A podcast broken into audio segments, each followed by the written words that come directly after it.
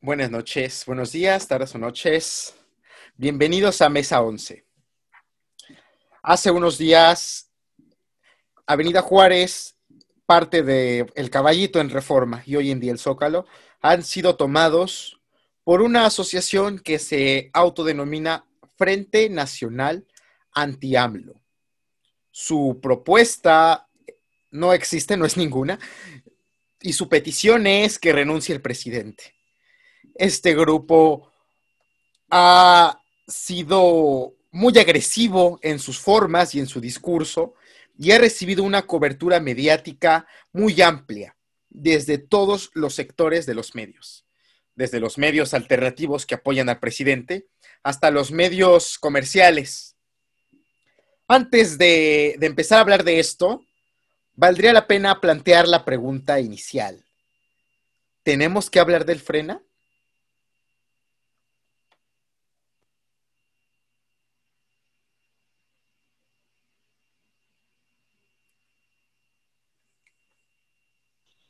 Pues yo creo que sí, pues es, tema de actualidad. No, no podemos meterlo debajo de una alfombra y fingir que no existe.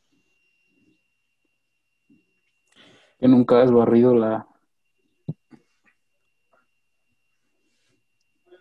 El frena es como esa línea de polvo que te queda entre el recogedor y la escoba. No la puedes barrer y la dispersas. Pues, creo que es un movimiento político que no tiene mucha base. O sea, que se lo sacaron nada más de la manga. Es que esa es la cosa. Realmente lo que, lo que hemos visto en el Zócalo, en, en, en Juárez, es un movimiento minúsculo. No hay, dice, no hay más de 200 personas, de 200 casas de campaña ahí, pero ha recibido mucha cobertura y es tema de actualidad. Es el, ha sido el tema de la semana, como dijo Antonio, es, es el tema de actualidad. Entonces, realmente tenemos que darle el reflector a un movimiento tan pequeño cuando hemos visto marchas y campamentos más grandes en la Ciudad de México y que han recibido muchísima menos atención mediática. La cuestión es precisamente eh, el fondo de Frena. Yo decía que Frena, si algo nos enseñó, es que así sea 5, 10 o 300 personas, eh, puedes ir a plantarte y tomar o tratar de tomar el zócalo de la Ciudad de México, claro, mientras millones de pesos estén respaldando tu causa. Porque vemos de verdad, a su estrategia es cómica, pero peligrosa, porque los medios tradicionales e independientes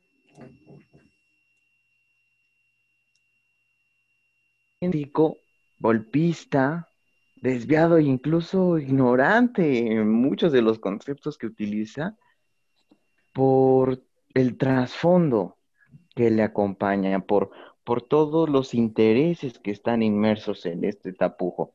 O sea, vemos mediáticamente hablando, discursivamente, que incluso miembros del PAN, pues hablan de la locura de Gilberto Lozano, de, lo ridícula de esta manifestación. Y, y, por ejemplo, Ricardo Anaya, que va a ser tema después, cuando reaparece, reaparece con un discurso, o sea, es Ricardo Anaya, panista, y con un discurso diferente del que ocupa Frena.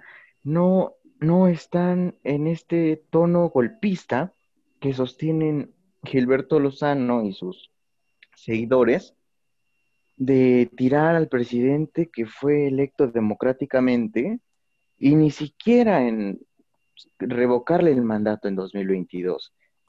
Entonces, sí debemos analizarlo, yo lo decía antes, por el peligro que representa la democracia, pero también hacer una reflexión de si este grupo tiene de verdad derecho de propagar mentiras y un ambiente golpista o antidemocrático, porque como bien nos señalaba Popper, pues este tipo de discursos represivos que coactan a un sector y un sector mayoritario, pues terminan, si los dejas ahí, terminan siendo paradójicamente, ¿no? Quienes después te van a censurar, te van a perseguir. Entonces, debemos verlos en la medida de un análisis profundo de las causas y de lo que representan, y no mediáticamente como lo han hecho muchos medios, de no, pues este, están siendo reprimidos por la policía, eh, o que los titulares de los principales diarios sean Sheinbaum, la soviética, no les deja pasar al Zócalo. O sea, Bueno, hay que analizar no he visto ninguno, ningún titular de ese tipo. Ahí sí, para ser, ser honestos, no he visto ni un titular que, que sea Ah, no, eh, no que como afirmaciones de los diarios, ¿eh? Pero sí como citando la, el Ajá, lo discurso, citan. pues, ¿no? De, de Lozano. Entonces, ahí, ahí, pues hay que tener cuidado y, Y si ojo vamos a mirar, mirar a fondo. Sí, sí, claro, con, con- con- comparto esa opinión. Pero a ver, quiero seguir escuchando su, lo que tienen que decir nuestros demás invitados. Bueno, pues, pues ninguna, ninguna manifestación ciudadana, y lo pongo entre comillas, ahorita más adelante lo vamos a ver y analizar si, si es un movimiento ciudadano o no, pero pues ninguna manifestación, eh, por más pequeña que sea, bueno, pues deja de ser importante, ¿no? Siempre hay que, hay que respetar su, su, su derecho a la libre expresión, independientemente si, si, pues, por más mm, incoherente que sea, bueno, pues hay que, hay que respetar su, su, su manera de cómo, de cómo llevan las cosas. Y yo, al contrario de mis compañeros, yo difiero un poquito en el tema de que no, o al menos yo no lo considero como un peligro a la democracia, pero bueno, pues ya más adelante veremos, veremos verdaderamente si, si esta manifestación pues es ciudadana o cuáles son sus verdaderos intereses. Muy bien. Olicón, Antonio. Mm, ¿Qué os considero de este actor político? Porque si aún no puedo considerarlo si es un movimiento del ala ciudadana o del ala política conservadora, aún no está, no lo puedo definir de- tal cual, pero la forma en cómo se está llevando este movimiento eh, o este grupo, actores políticos, eh, está muy carente de, una solidificación política. Estamos viendo en Europa, en otros países de América Latina, que hay movimientos de, de este tipo de discursos y ya se formaron como partidos políticos, ya se solidificaron, ya tienen incluso representación en el Congreso, en sus congresos. Veamos un ejemplo ¿no? en España, que nace de la fracción del Partido Popular de Antonio Abascal, de Santiago Abascal, perdón, y logra solidificarse con, lo- con el mismo discurso, con el mismo apoyo que tanto monetario o de otros o de otros personajes. Y aquí en México realmente es como una burla, una burla a este a la ultraderecha, porque no se han logrado con- convencer a la gente. No han logrado convencer a la gente que está decepcionada de Andrés Manuel López Obrador, ni mucho menos de la derecha, de los votantes de derecha, o bueno, en lo que yo he podido notar aquí en el centro del país. Y no, no lo siento tal cual. Darle, darle voz a este movimiento, tal vez una semana, dos, tres, pero en lo que dura, porque es, es algo esporádico.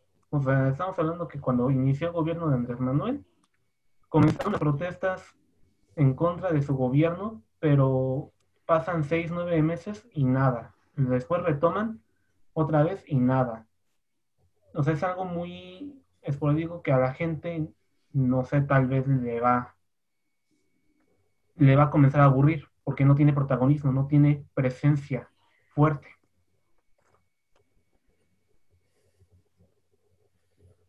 Muy bien. Este, Antonio.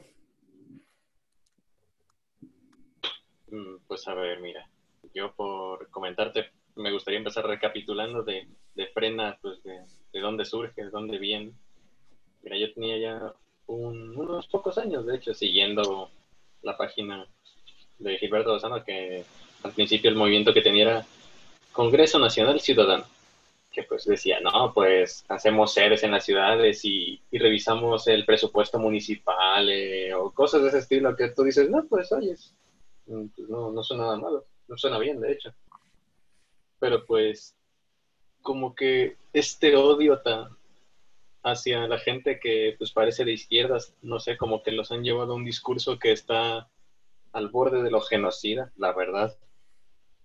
Y pues, yo no entiendo, pues, bueno, o sea, yo entiendo que haya mucha gente disconforme con muchas cosas que han ocurrido últimamente en el gobierno de López Obrador pero pues para llegar a, a un borde tan radical, tan rápido, pues es sorpresivo, no sé.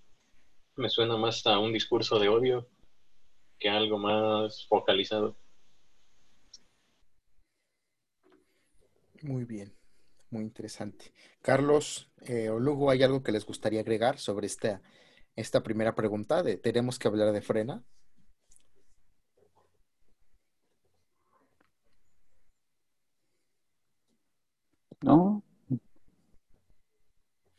Muy bien. Entonces concluimos en que sí tenemos que hablar de frena. Cada quien expresa unas razones. Entonces, bienvenidos a Mesa 11. Tenemos que hablar del frena. Pero antes de empezar nuestra seguramente muy acalorado debate y conversación sobre este tema, este, pues quiero recordarles a ustedes y a nuestros escuchas que el día de hoy, 26 de septiembre del 2020, se cumplen seis años de la desaparición forzosa de 43 estudiantes de la Escuela Normal Isidro Burgos en Ayotzinapa. Así que, pues desde Mesa 11 lanzamos nuestra declaración. Exigimos justicia, exigimos memoria, exigimos que aparezca con claridad qué sucedió con los 43, porque vivos se los llevaron y viva se mantendrá su memoria. El color de la sangre jamás se olvida, y los masacrados serán vengados, vestidos de verde olivo, políticamente vivos. No has muerto, no han muerto, no han muerto, camaradas. Su muerte, su muerte, su muerte será vengada. ¿Y quién la vengará? El pueblo organizado. ¿Y cómo? Luchando. Entonces, lucha, lucha, lucha y no dejes de luchar por un gobierno obrero, campesino y popular. Amén. Alerta, alerta, alerta que camina la lucha estudiantil por América Latina. Y bueno, pasado esta breve mención, algo que les gustaría agregar, compañeros, sobre esto de seis años de que nos faltan 43. Que precisamente, y qué bueno recordar el tema, qué bueno no olvidar ni dejar de hacer presión. Mañana, ah, digo, sí, hoy eh, se estarán dando los avances de este grupo interdisciplinario que fue expulsado en los hechos por el gobierno de Peña y que fue invitado en este nuevo sexenio a pues a seguir con la investigación y a ver descartar claramente la verdad histórica y dar avances en los hechos que seguramente estarán siendo muy interesantes y habrá que, habrá que analizarlos.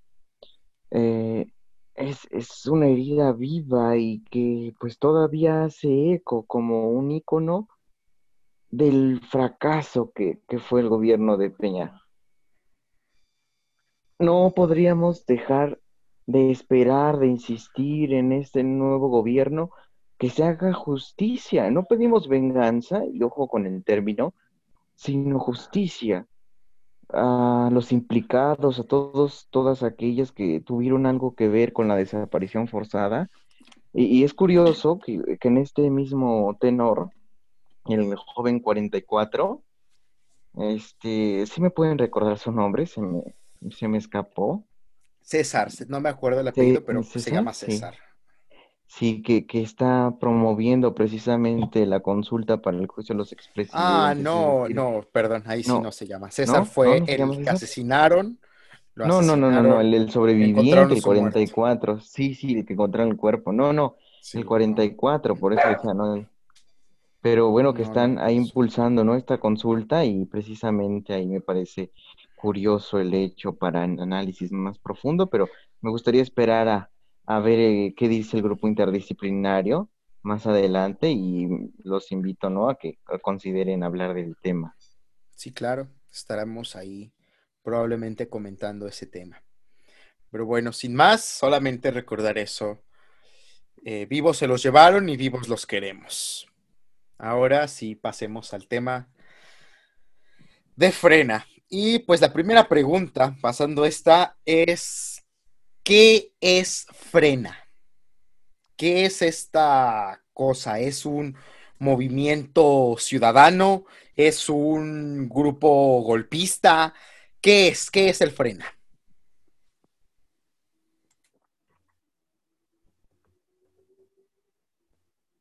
Quien quiera, es micrófono abierto. Es el freno. Pues muy buena pregunta en realidad. De hecho, pues su propio nombre te lo dice, Frente Nacional Anti-AMLO. Pero pues yo diría que es más un o una especie de movimiento ciudadano, pero pues como ya comenté hace, hace un momento, más dirigido de manera, creo yo, que radical, pues por un intento de, de sacar al presidente del país de, pues sí, de, de que renuncie o revoque. ¿Pero crees que sea un grupo golpista? Que sea pedir que un presidente, bueno, que lo que dice textual, sacar al presidente de Palacio, de psiquiátrico, Palacio Psiquiátrico Nacional, citando las palabras de, de Lozano, y evocar, intentar hacer lo que, lo que hizo el pueblo de Bolivia para sacar al dictador de Evo Morales y lo que han hecho en, todos los demás, esas, las cosas que él cita, pero digo, en particular el de Bolivia, porque es el último y porque fue un tema que dividió la opinión pública sobre si era o no un golpe de Estado.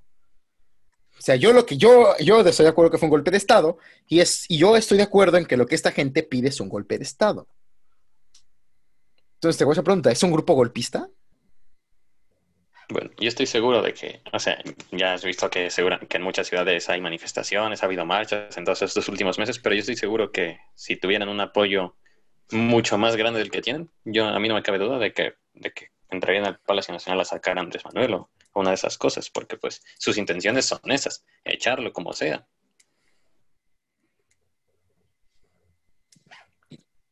Y estamos de acuerdo en que eso es dañino. Antidemocrático. Ajá, para la democracia, en que es antidemocrático. Sí, sin duda. Y preguntar si es golpista, pues es negar, o sea, negar el hecho evidente de que lo son. Ellos mismos lo reconocen. Con una ignorancia brutal en el manejo de los términos, en el manejo de, del discurso que, que no encaja, ¿no? Y ya vemos que Marx se moriría al decir que es un capitalismo, el comunismo.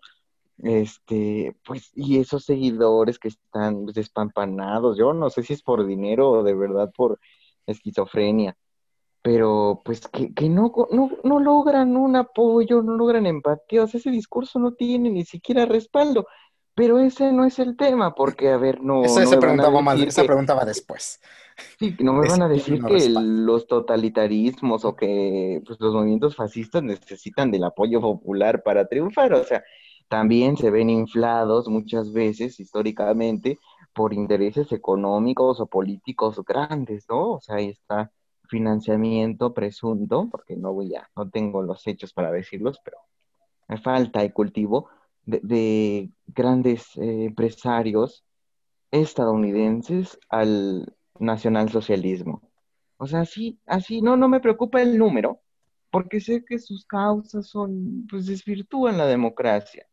Incluso para la derecha, que no es la ultra, eh, como el panismo, no, no pueden coincidir en lo público, yo no sé si en lo privado con, con los postulados de, de esta gente. Entonces, golpistas es una característica que lleva el Frente Nacional Anti-AMLO, golpista o de ultraderecha. Mm, Yo, para mí, si dentro de este frente, tal cual, sí respaldo las dos opiniones de Alexis y de Antonio, porque ¿qué apoyo tienen? Tú, Manuel, comentabas que compara este movimiento con sacar al presidente como lo que sucedió en Bolivia, pero en Bolivia hubo apoyo. Eso lo dicen ellos. O sea, lo- no, sí, pero más bien lo rescatas. Ujú. Y en Bolivia, pues hubo apoyo militar. O sea, eso fue lo que lo que dio, el- lo que fue la gota que derramó el gas, el vaso. Y Y aquí en México, para que tengan apoyo militar o de las Fuerzas Armadas, se ve muy lejano. O sea, que, ojo, No. está, está llamando. O sea, Lozano, hay que, o sea, hay- no es un personaje, como dijo Antonio, que salió de la noche a la mañana, ya tiene tiempo en la escena pública. Y si ustedes revisan, hace unos meses el señor fue a, los cuarteles militares a llevar una carta en la que le pedía a los soldados que frenaran la invasión bolivariana que estaba entrando a México. Y le pedía a los soldados que se rebelaran contra el presidente. Le solicitaba su ayuda.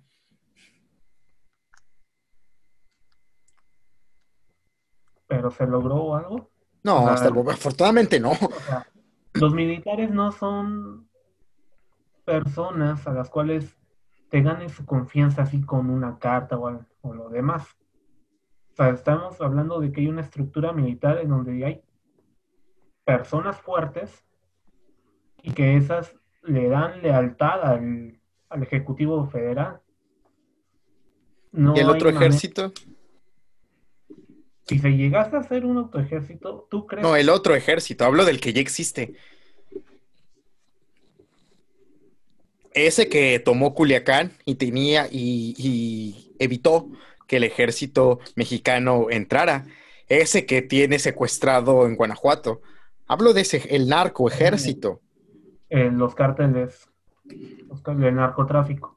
Sí. sería, mm, sería una masacre, no solo para eh, el gobierno o la administración pública federal, sino para el pueblo en general. O sea, Gilberto Lozano pactaría con ellos, pro- sí puede que sí se haga, pero pactaría de esta forma. Ataca al gobierno, me vale madre si matas a civiles, mientras no mates a, a mi gente, todo está perfecto.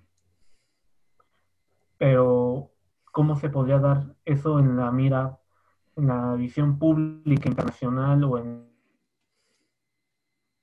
la interior, ¿no? Estamos hablando que si en Guanajuato ya la gente, como bueno, con tu caso, ya están hasteados, asqueados de la, del crimen, ¿cómo lo podrían tomar ahí?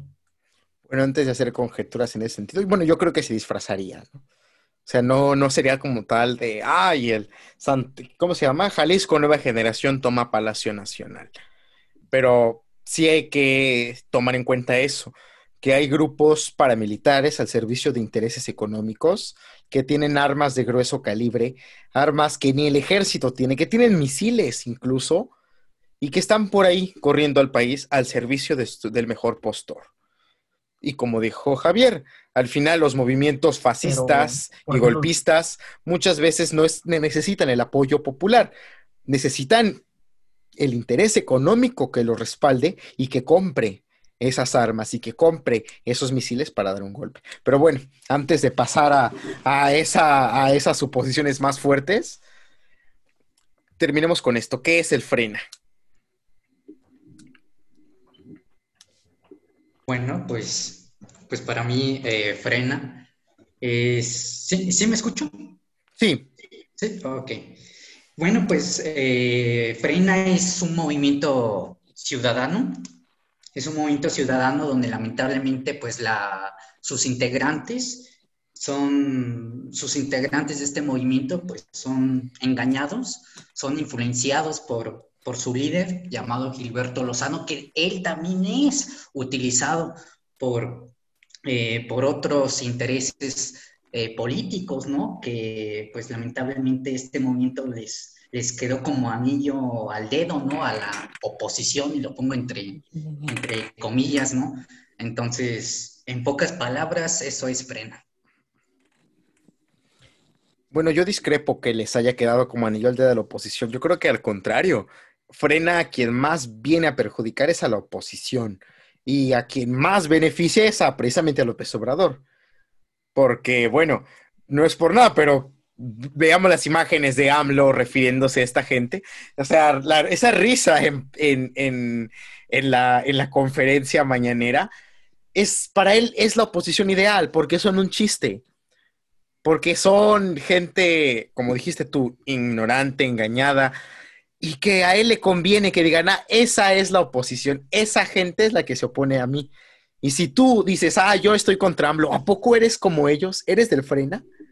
Y a la oposición, pues viene a, des, a, dañarles un poco más. ¿No? Concuerdo, y de ahí de que tengamos a panistas, eh, pues diciendo que que Frena está mal porque solo los desprestigia, ¿no? Les desprestigia la marca, el lado del que se ponen. Sí, correcto. Pero bueno, ahora, ya que quedamos que es Frena, vamos a la segunda. ¿Quién es este hombre del que eh, tanto se ha, se ha hablado esta semana, el líder de Frena? ¿Quién es Gilberto Lozano? Y dice Santiago, ¿no? Hay intereses detrás de él. ¿Qué hay detrás de él? ¿Quiénes están detrás de Gilberto Lozano. Hasta el momento lo que sabemos en hechos fácticos es que este señor trabajó en FEMSA, estuvo en la Coparmex y ha trabajado en cervecerías Moctezuma. En Moctezuma, ¿cómo se llama? Cuauhtémoc Moctezuma. Este, pero no soy mucho de cervezas. Este, entonces, es un empresario, viene, bueno, si no empresario, viene del ámbito empresarial en particular del grupo Monterrey, es regiomontano. En sus videos y él mismo se ha asumido como una de las familias tradicionales de Monterrey. O sea, es un hombre de alcurnia, podríamos decirlo así, de la pequeña, de la burguesía regiomontana. Eso es él. Ha estado en el activismo político desde el 2009. Se ha opuesto a Felipe Calderón, en, bueno, a Margarita Zavala, muy sutilmente, pero sí, se le, se le opuso, se ha opuesto a, Peña Nieto. Yo les platicaba a, algunos de algunos amigos de algunos de los que están aquí, que yo lo conocí en persona, yo tuve la oportunidad de verlo en persona hace algunos años, cuando él estaba en la lucha contra Peña Nieto. Tocó ver uno de sus mítines en la ciudad de Guanajuato, Guanajuato capital. Y ya desde entonces venía con este discurso de los partidos políticos son el cáncer de México, la organización ciudadana sin partidos y sin políticos es lo ideal y hay que sacar a Peña Nieto y hay que meter cana en la haya. ¿Escuchan? Sí, ok. Este, sí, ya viene de esto. Fue también opositor a, Jaime Rodríguez Calderón, es el Bronco en su estado natal, Nuevo León, donde hizo también un, un, plantón y unas manifestaciones similares a las que estamos viendo en la Ciudad de México. Y ahora sale con el Frente Nacional Anti-AMLO. Es correcto, como dice Antonio, antes existía el Congreso Nacional Ciudadano, el Frente Nacional Anti-AMLO está integrado por diferentes organizaciones, todas de corte de derecha, derecha cristera incluso, algunos de ellos, conservadores, que se aglutinan detrás de esta figura del frena. Entre ellos el Frente Nacional por la Familia, se llamaba así, ¿cómo se llama? Bueno, los, los homofóbicos estos. Y otro grupo de familias católicas, grupos conservadores católicos, muchos de ellos. en el Frena hay, y esto lo dice en su página, hay un consejo rector de sesenta y tantas personas que no sabemos quiénes son. Solamente conocemos a tres de ellos. que son los más visibles. Dos de ellos, uno, el supermediático, el, el vocero mediático, que es Lozano, el otro, un pseudo periodistucho que anda por ahí, que se llama Pedro Ferriz de Con. Ah, bueno, y otro miembro del Consejo Rector, Pedro Ferriz de Con, Ijar, Pedro Ferriz, su hijo, básicamente, pero los Pedro Ferriz. Y, ay, se me fue su nombre, pero el apellido sí me acuerdo, y lo van a identificar, Abascal. De la... de Antonio. ¿Eh? Antonio, Antonio Bascal, ¿no? Antonio Abascal. Déjame, déjame confirmar el nombre, ¿verdad? Para estar. Pero creo que sí. Antonio Abascal, creo que sí, este. Pero bueno, o sea, sabemos. Sabemos quién es. ¿No? Este, esta familia, este de, de la familia de los Abascal. Un, un férreo, un ultraderechista católico.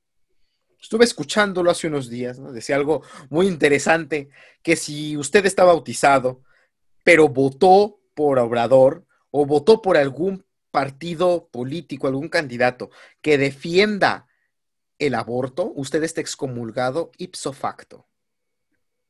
Así que ya saben, ¿no? Si eran católicos, sepan que y votaron por AMLO o simpatizan con esto del aborto, ya están excomulgados para que ni se paren en un templo nunca jamás.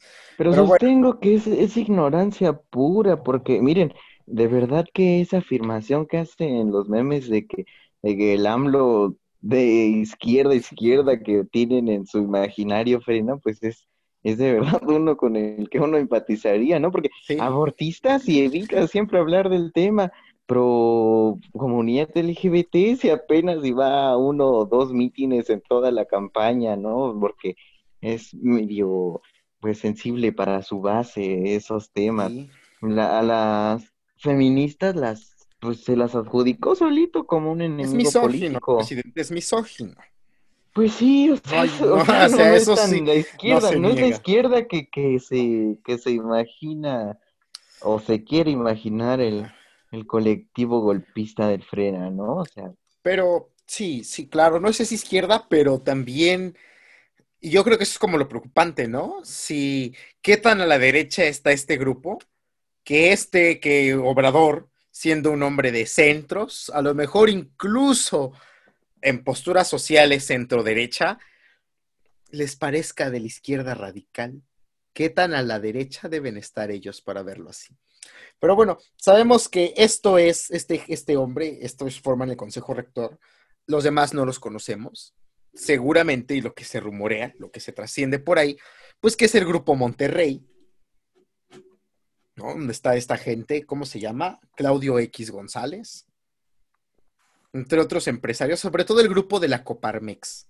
Creo que es algo que hay que tener claro el grupo, porque Gilberto Lozano viene de la Coparmex.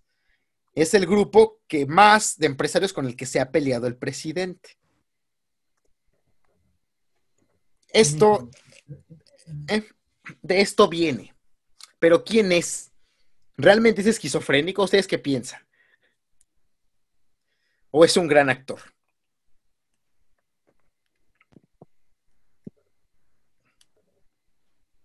¿Y está convencido de lo que dice? ¿Cómo ven? Quiero, quiero escucharlos, por favor. Están dejando hablar a mí solo. Eh, bueno, bueno, yo si quieres te comento un poco. Pues mira, yo por, digo que ya lo había estado escuchando, eh, te puedo decir que tranquilamente se ve que es una persona conservadora y no es por hacer, por estereotipar a alguien, pero normalmente esta clase de personas se deja llevar mucho por un odio radical, como pues ya seguramente has podido comprobar en otras ocasiones. O sea, no sé hasta qué punto él cree precisamente en lo que dice o si solo lo dice para tratar de, de avivar a la gente a que le hagan caso, pero pues de que, de que tiene un odio radical eh, contra Andrés Manuel por, porque sus posturas no son tan, tan de la derecha como de otras personas, pues creo que es más que evidente. Sí, pero creo que hay una gran, algo que matiza mucho entre si está convencido o si lo dice por avivar. Si lo dice por avivar a la oposición, pues qué mal, qué mal manejo tiene, qué malos asesores. O sea, tiene, está manejando un discurso de los años 60, de los 70. O sea, si es por un discurso, di esto para que la gente te haga caso, pues qué mal, qué mal asesoramiento tiene. Y si realmente lo cree, y por como yo he visto que se expresa, yo, yo estoy convencido, yo creo que sí, sí, sí cree lo que dice, sí piensa muchas de estas cosas, esto se nota que tiene un odio irracional, una pejefobia. Si realmente es eso, pues entonces es preocupante, porque entonces es un loquito, un loquito que está ganando muchos seguidores, como Hitler. Hmm, y mira, y tú dices de momento, un loquito, que su discurso, pues tú dices, hasta hace quedar mal a la oposición, patéticos, ridículos, pero aquí, fíjate en una cosa, o sea, es obvio, es obvio que su discurso tú, tú, lo analizas y dices, bueno, pues creo que esto es muy exagerado, que pues, o sea, no, no, no llega a una percepción lógica. Pero, lo que, pero esto no es tanto para llamar a la gente, a mi parecer. Para mí está cultivando lo que se viene. Sí, porque claro. si te fijas, el, el, mundo está en crisis y se vienen claro. cosas feas. Y si, y si él empieza a decir. Pero no te adelantes, ese es el último tema. Ese es el de para cerrar. Es Entonces el tema me, para me cerrar. lo guardo, pero Sí, pues ahí, ahí lo dejo. Ahí lo dejo de Sí, que sí, el claro. problema no es lo que dices, sino lo, sino lo que está sembrando. Sí. Bueno, entonces, ¿quiere, ¿alguien quiere comentar algo más sobre quién es Gilberto Lozano? ¿Qué les parece este personaje?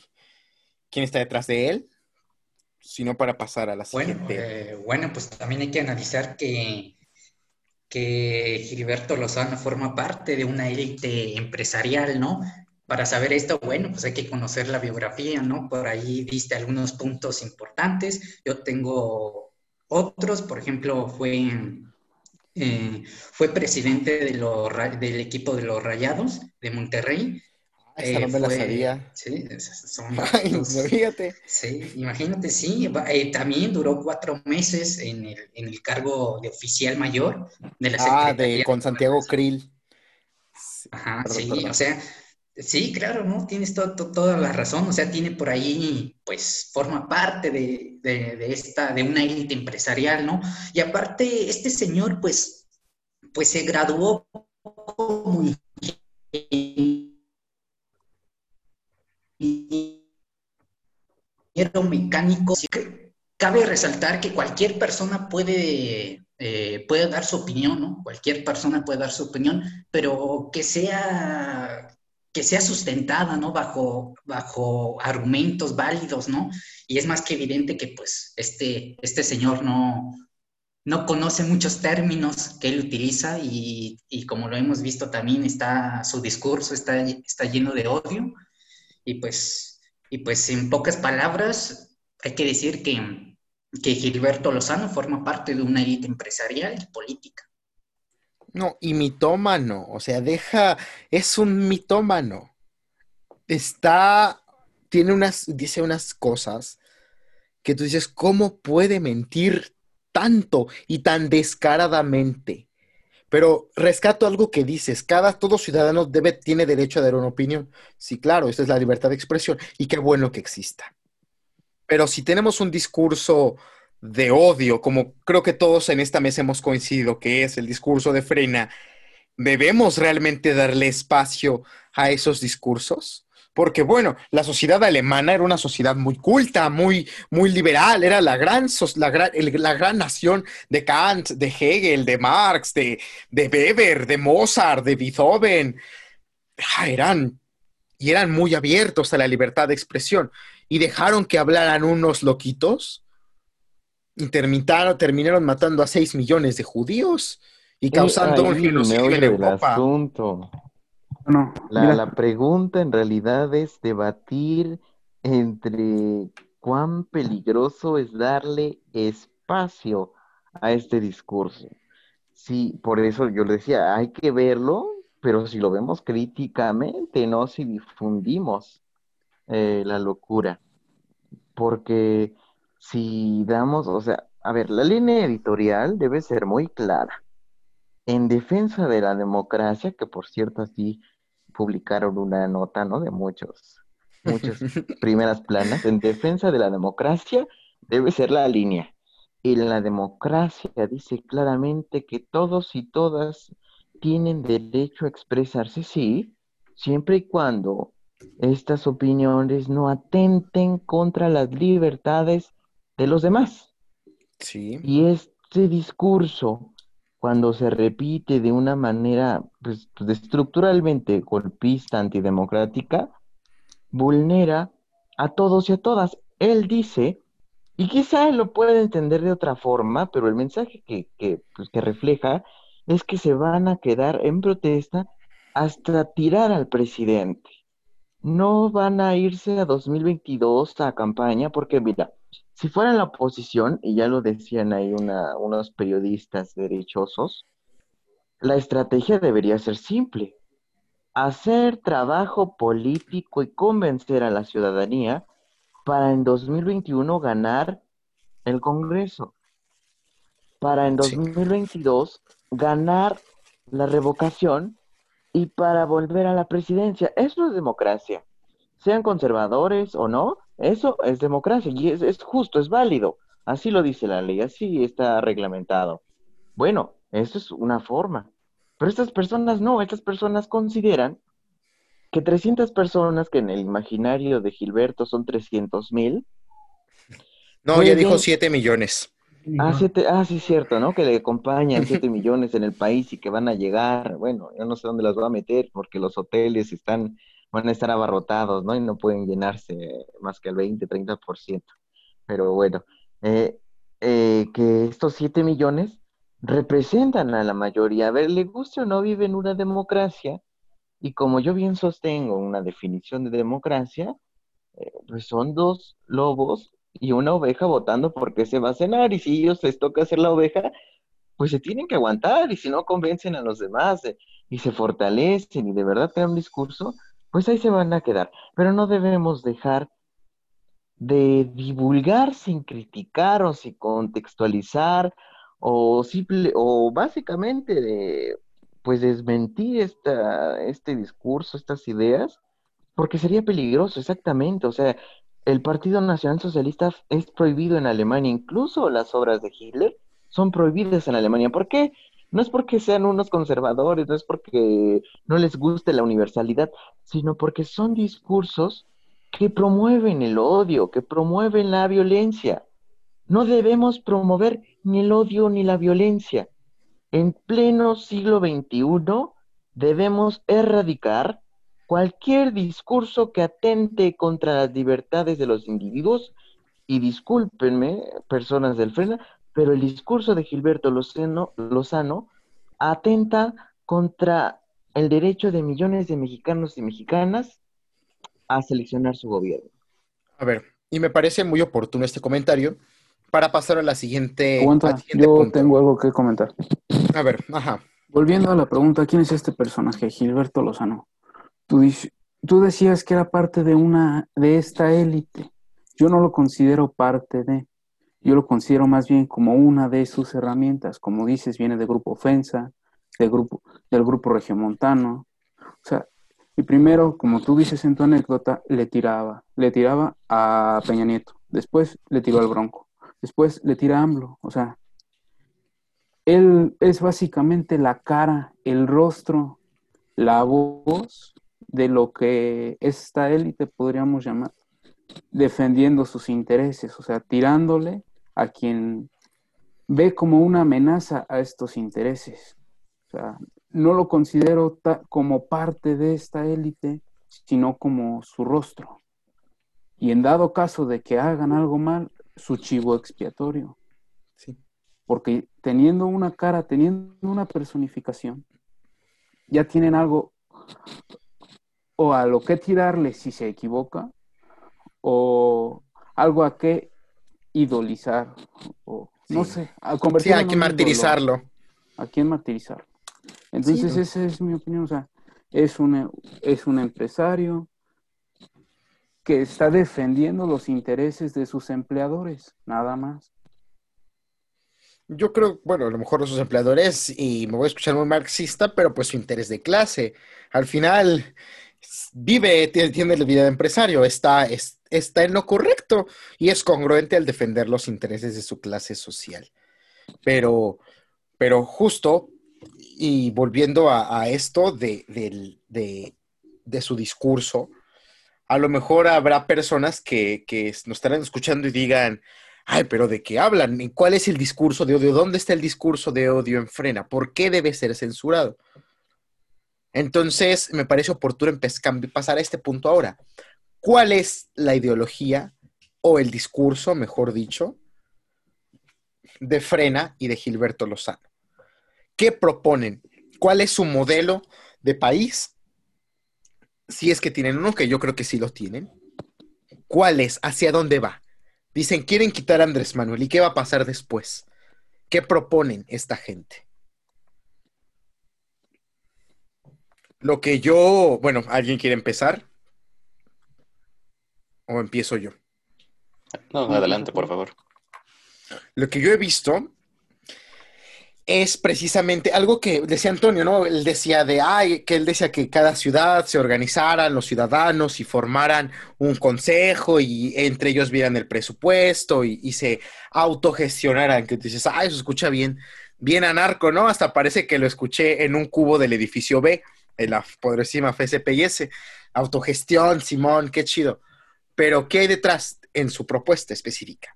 Primero maneja, maneja un punto, una frase de él, un- una- uno de sus lemas, de sus consignas, y subió un video hoy que si no lo vieron, no lo han visto, y se quieren torturar un poco, pero quieren entender en claridad cuál es su propuesta, escúchenlo, véanlo, precisamente el que subió ayer, perdón, es muy bueno en ese sentido, en que condensa su, su propuesta. Y entre estas frases que siempre dice es, México es un país muy rico, tiene de todo. Lo único que le sobra son los políticos. Los políticos y los partidos políticos son el cáncer de México. Debemos eliminarlos, quitarlos a todos ellos. Y por una parte, o sea, es un discurso fácil y populista. Es esta frase de algo simplón y que se gane el aplauso fácil de una gente no politizada. Que tristemente, bueno, no sé hoy en día, pero es un amplio sector de la población, sí. Que fácilmente puede concluir, ay, pues es que sí tiene razón. Los políticos son malos. Los políticos roban. Que es una visión que mucha gente tiene de la política. Entonces él dice esto. Los políticos y los partidos son malos. Hay que eliminarlos. Ya aquí estamos viendo una de las primeras señales de antidemocracia en su movimiento. Plantea disolver el Congreso de la Unión, donde él dice los diputados y los senadores, dice, hay que, hay que quitarlos, hay que eliminarlos. Solamente están robándole al pueblo y no hacen nada, nada. están ahí. Está. Y ahí está mi tesis precisamente sobre cómo, cómo coloquialmente lo voy a decir. O sea, Andrés Manuel está viendo la tempestad y no se hinca. Está viendo que desde los ultras despolitizan y llaman al golpismo y pues tratan de sacar un mensaje de pues despolitizador en todo su ser. Y él también lo hace desde la máxima tribuna, que son las mañaneras en la que se ha convertido, ¿no? Le dice a los partidos, no, es que tienen que quitarse las prerrogativas. No, es que tienen que bajárselas a la mitad, pero no, que no haya un reparto eh, equitativo. No, es que tienen que quitarse el fuero. O sea, miren, si así a los y las diputadas los agreden, como le pasó a dos diputados ya que fueron una detenida por ir a, por, por tener un accidente y la detuvieron y la golpearon, y a otro por ir a preguntar cómo estaba una situación legal y lo A detuvieron. uno le aventaron huevos, ¿no? También. Ah, también esa, ¿no? Cobarde agresión. Sí. Eh, o sea, y si tienen fuero, así les hacen, imagínense, ¿no? O sea, sí. desde, el- pues desde presidencia también nos está entendiendo. que hay una situación antidemocrática que no Y- puede ser. Al Claro. presidente sigue insistiendo con quitarse el fuero, ya se reglamentó para ampliar el catálogo, que está bien, pero quitárselo no, por favor, quitarle el fuero a los y las diputados, diputados, senadores, No, senadoras. lo del, pues es el tema del fuero no creo que ya vaya a pasar, creo que con esa reglamentación mínimo lo van a dejar descansar un rato, pero me, me- me parece importante esto que dices, ¿no? El presidente ve la tempestad no se hinca y volviendo al frena, el presidente les da juego, Le- lo decíamos hace un momento, el presidente se está beneficiando de esta oposición que tiene frente a Palacio. El presidente encantado de que se llenara el zócalo y le estuvieran gritando de cosas, porque hasta lo va a sentir como... Ahí lo dijo, que sí, me gusta mucho ver que la oposición, que, la, que los conservadores estén molestos.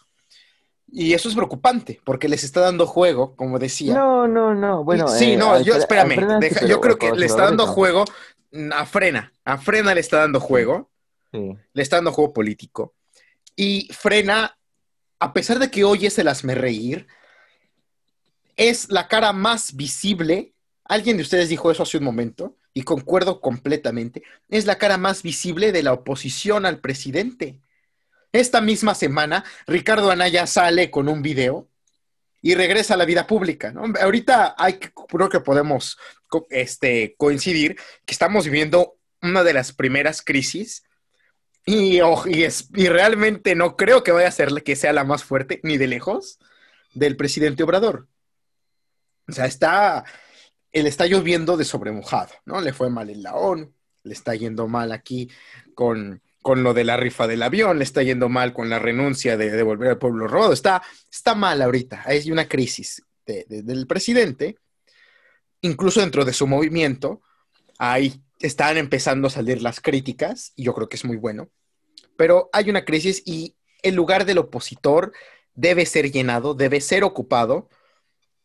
Este es el momento en que tendría que salir y vemos que empiezan a surgir precisamente. Y sale Anaya, que es un personaje visible, un personaje, dices tú, en su discurso incluso no menciona al PAN, no, no, no continúa con este, con el discurso que traía, es un, es un poco más moderado, muy consciente, a mí me pareció concreto, pero tristemente no jaló, no fue tema de conversación fuerte, quedó opacado por, por las palabras altisonantes de este señor, de Gilberto Lozano, que con su lenguaje violento, soez, despolitizador, sí puede hacerle clic a muchos mexicanas, a muchos mexicanos, sobre todo siendo honestos, a muchos mexicanos, hombres machistas, misóginos y violentos, o sea, por, por la, ah, sí, es que él es un, es un hombre, y él lo dice, soy un hombre del norte, echado para adelante, yo no tengo pelos en la lengua, el pan pan y el vino vino. Y, y eso, eso le hace clic a, a mucha gente en este país. Y es la cara más visible hoy en día de la oposición. Y el presidente le da juego. El presidente los legitima. El presidente no mencionó, ah, bueno, no sé si haya mencionado, atacaron a, ¿cómo se llama? A, Cana- Cana- Anaya, porque le echaron, ¿no? A, Santiago Nieto, pero en el discurso, en la agenda pública, en lo que se está hablando, el tema es frena. Los opositores de Andrés Manuel, los opositores, pero los muchos simpatizantes de Andrés Manuel, están ahorita en el Zócalo gritándole cosas a frena se han ido a confrontar con Frena desde que estaban en Avenida Juárez. Se está legitimando a este movimiento. Y sí, o sea, políticamente pues le reditúa al presidente porque pues sí se ridiculiza a la oposición. Pero al mismo tiempo, yo pienso que puede salirle mal y terminar que muchos moderados terminen uniéndose a Frena. Sobre todo por lo que se viene, ¿no? Pero bueno, ese tema será el, el último.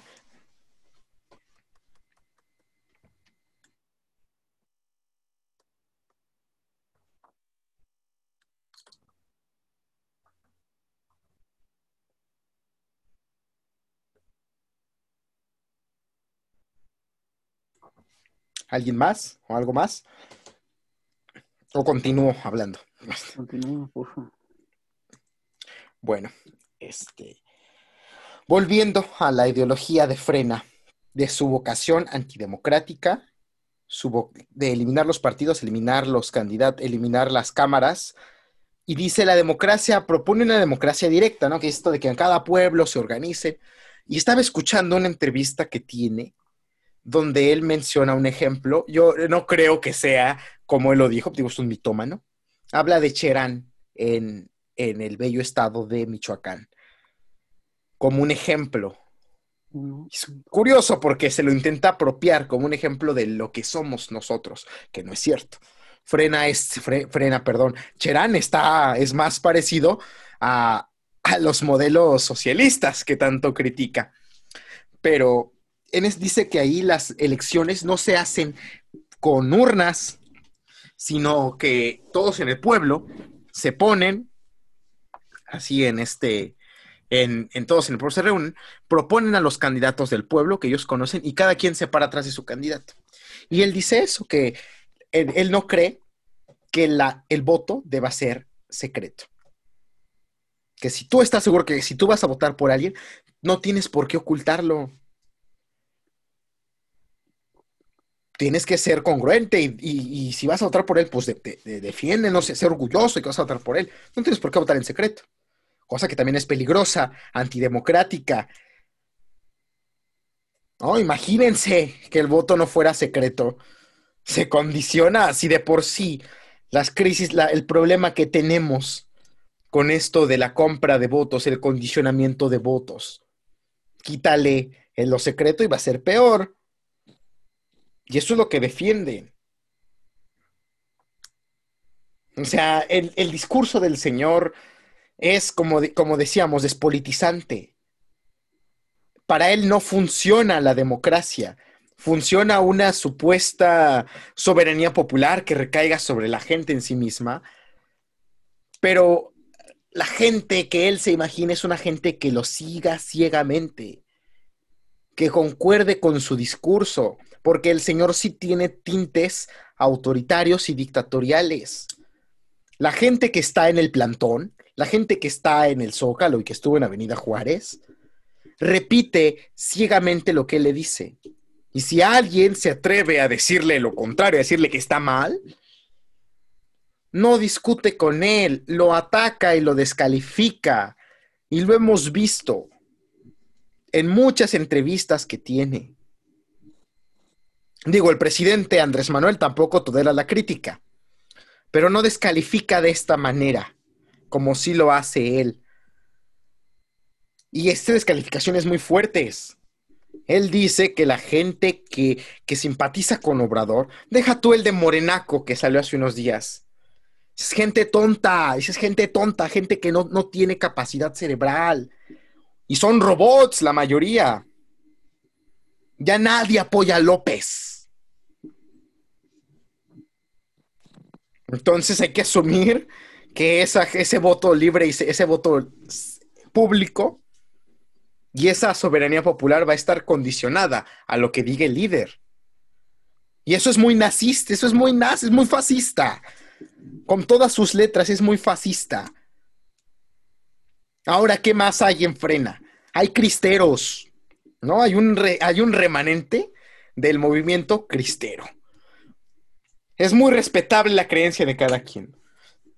Por mí no me importa si creen en el espagueti gigante, o si creen que un señor abrió las aguas, o si creen que un señor este, se co- convertía el agua en vino y luego resucitó, y no me importa.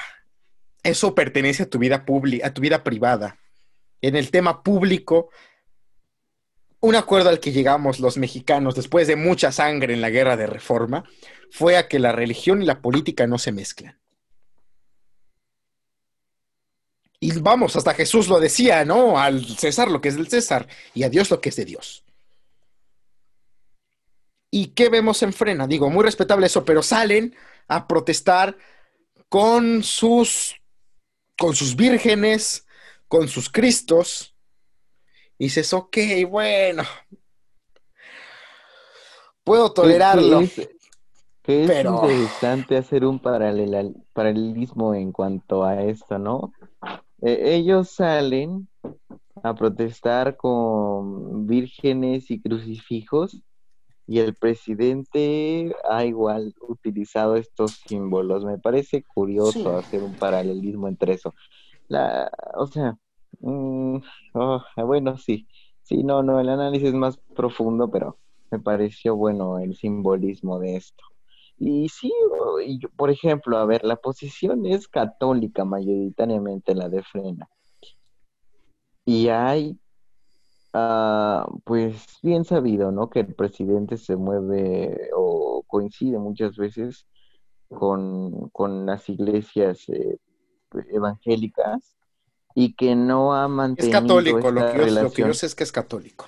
Sí, pero, o sea, se ha reunido más, ha tenido más eh, comunicación con comunidades evangélicas, incluso diálogos. Bueno, a ver, para ponerlo así, no, no caer en este debate. Se ha reunido ya no como antes, que manteniendo expresidentes o ex usurpadores algunos en una relación solamente con la cúpula católica en México, y él ha dado apertura al diálogo con todas las representaciones religiosas. Es más, cuando fue lo de la manifestación allá en la frontera por la amenaza de los aranceles, convocó eh, discursivamente a todos los líderes religiosos, entre muchos otros, para que le apoyasen, ¿no? En este, pues en esta exposición se ha reunido con líderes cristianos, evangélicos, mormones, judíos, eh, católicos. Mm, bueno, pero, eso no es nuevo, ahí sí yo creo que no, es nuevo. pero puede no, o sea, lo que yo digo Calderón también se reunía con evangélicos. No, pero o sea, mantenía esta relación ahí con los obispos, arzobispos. Era muy cercano a un grupo de pastores pentecostales de la iglesia. Bueno, pero el punto, el punto es que puede que haya intereses católicos que se han visto afectados por la pérdida de influencia en el Ejecutivo y que ahora estén dando oxígeno a este tipo de organizaciones.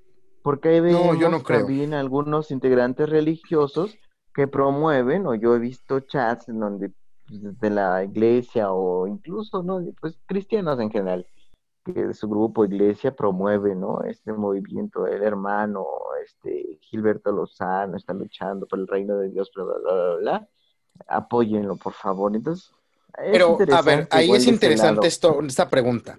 Los, bueno, ¿tú lo has visto estos chats en grupos católicos o evangélicos? Cristianos en general, católicos, evangélicos. Ok. Yo no, yo la verdad no creo que sea, que es digamos que los, la jerarquía eclesiástica, eclesiástica católica le esté dando aire. No, la verdad lo dudo mucho. Yo, yo creo que no.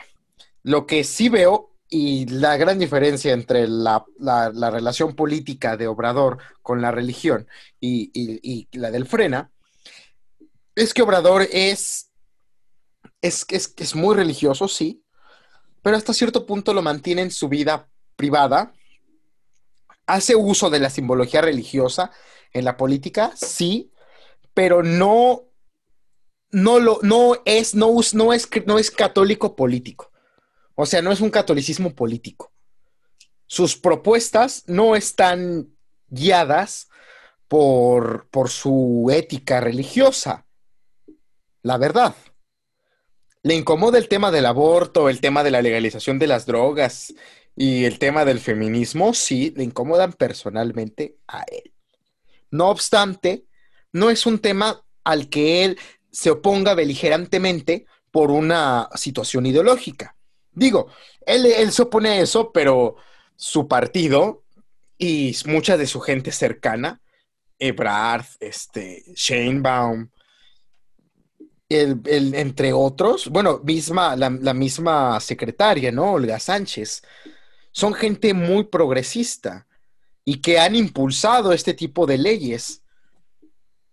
Y él los deja trabajar. O sea, él en su vida, y eso yo lo rescato mucho de Obrador, que ha sabido encontrar esta diferencia de lo que decía, la vida pública y la vida privada. Y él en su vida privada a lo mejor dice, sí, matar bebitos es un pecado y Dios manda al infierno a las que hacen eso. Pero no, no, lo, no, no lo dice la, en, en la tribuna prefiere callar, que también está muy mal. Pero la gente del Frena no. Ellos, esa es su bandera política.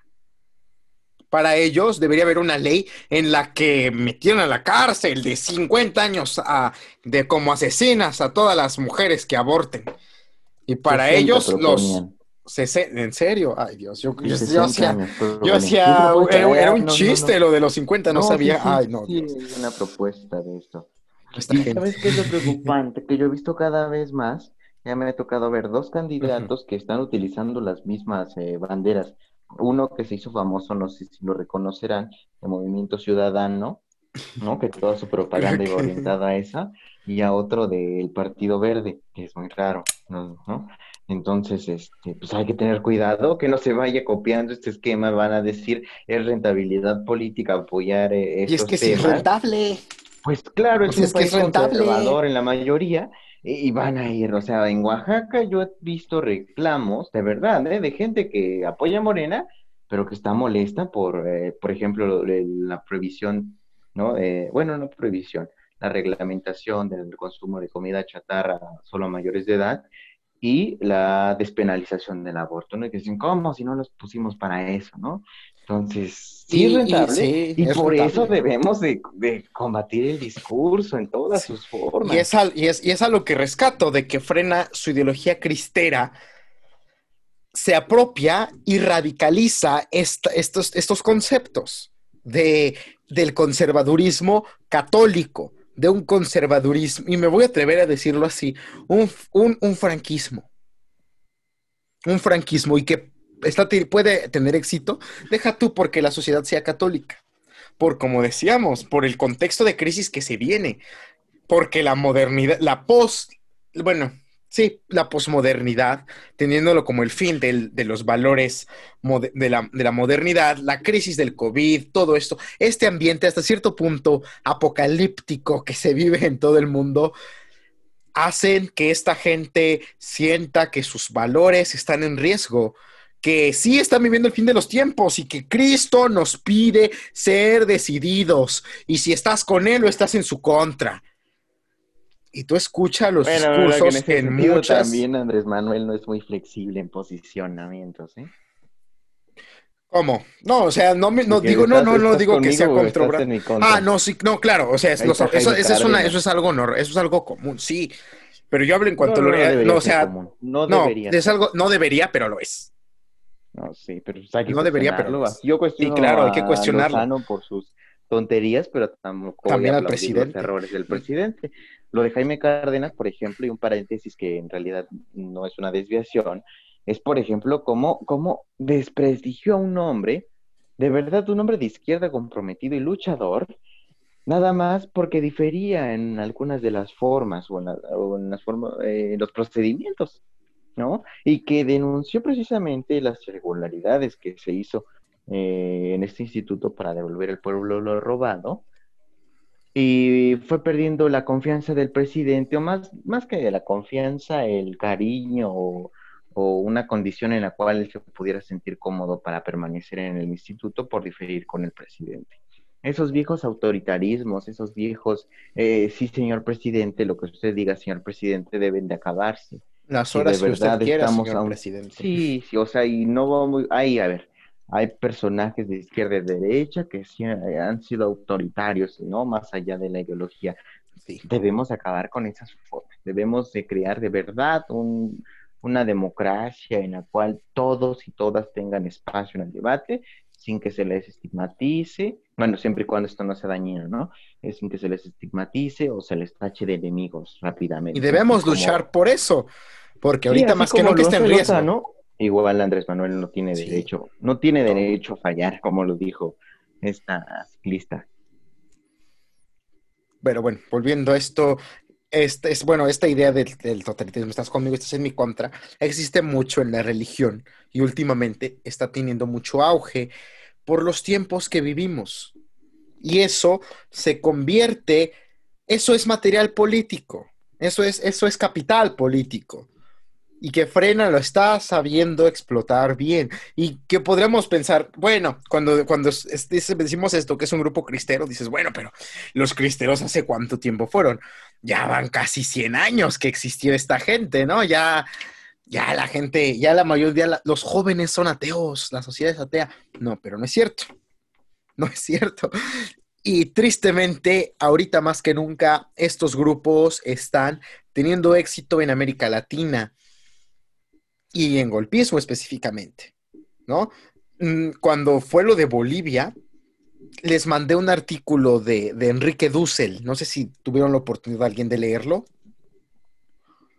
donde analiza cómo estos grupos, sobre todo evangélicos, son los nuevos golpistas en América Latina, no nada más en, cuestión política, sino en cuestión biopolítica, porque están desconociendo la identidad latinoamericana y están asimilando al American Way Alive, a esta concepción eurocentrista, a los pueblos originarios y está teniendo éxito porque están atendiendo a la gente que el Estado y la Iglesia han descuidado.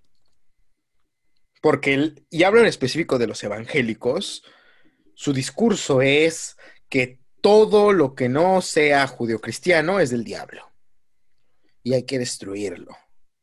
Pues sí, así Añez decía que estos grupos diabólicos o satánicos se manifestaban, que son, eran grupos indígenas precisamente, con sus tradiciones a las que satanizaban, ¿no? Entonces. Sí, no, y escuchas a la gente del frena y eso, eso yo lo escuché hace unos días en una entrevista que le hacen un pues integrante.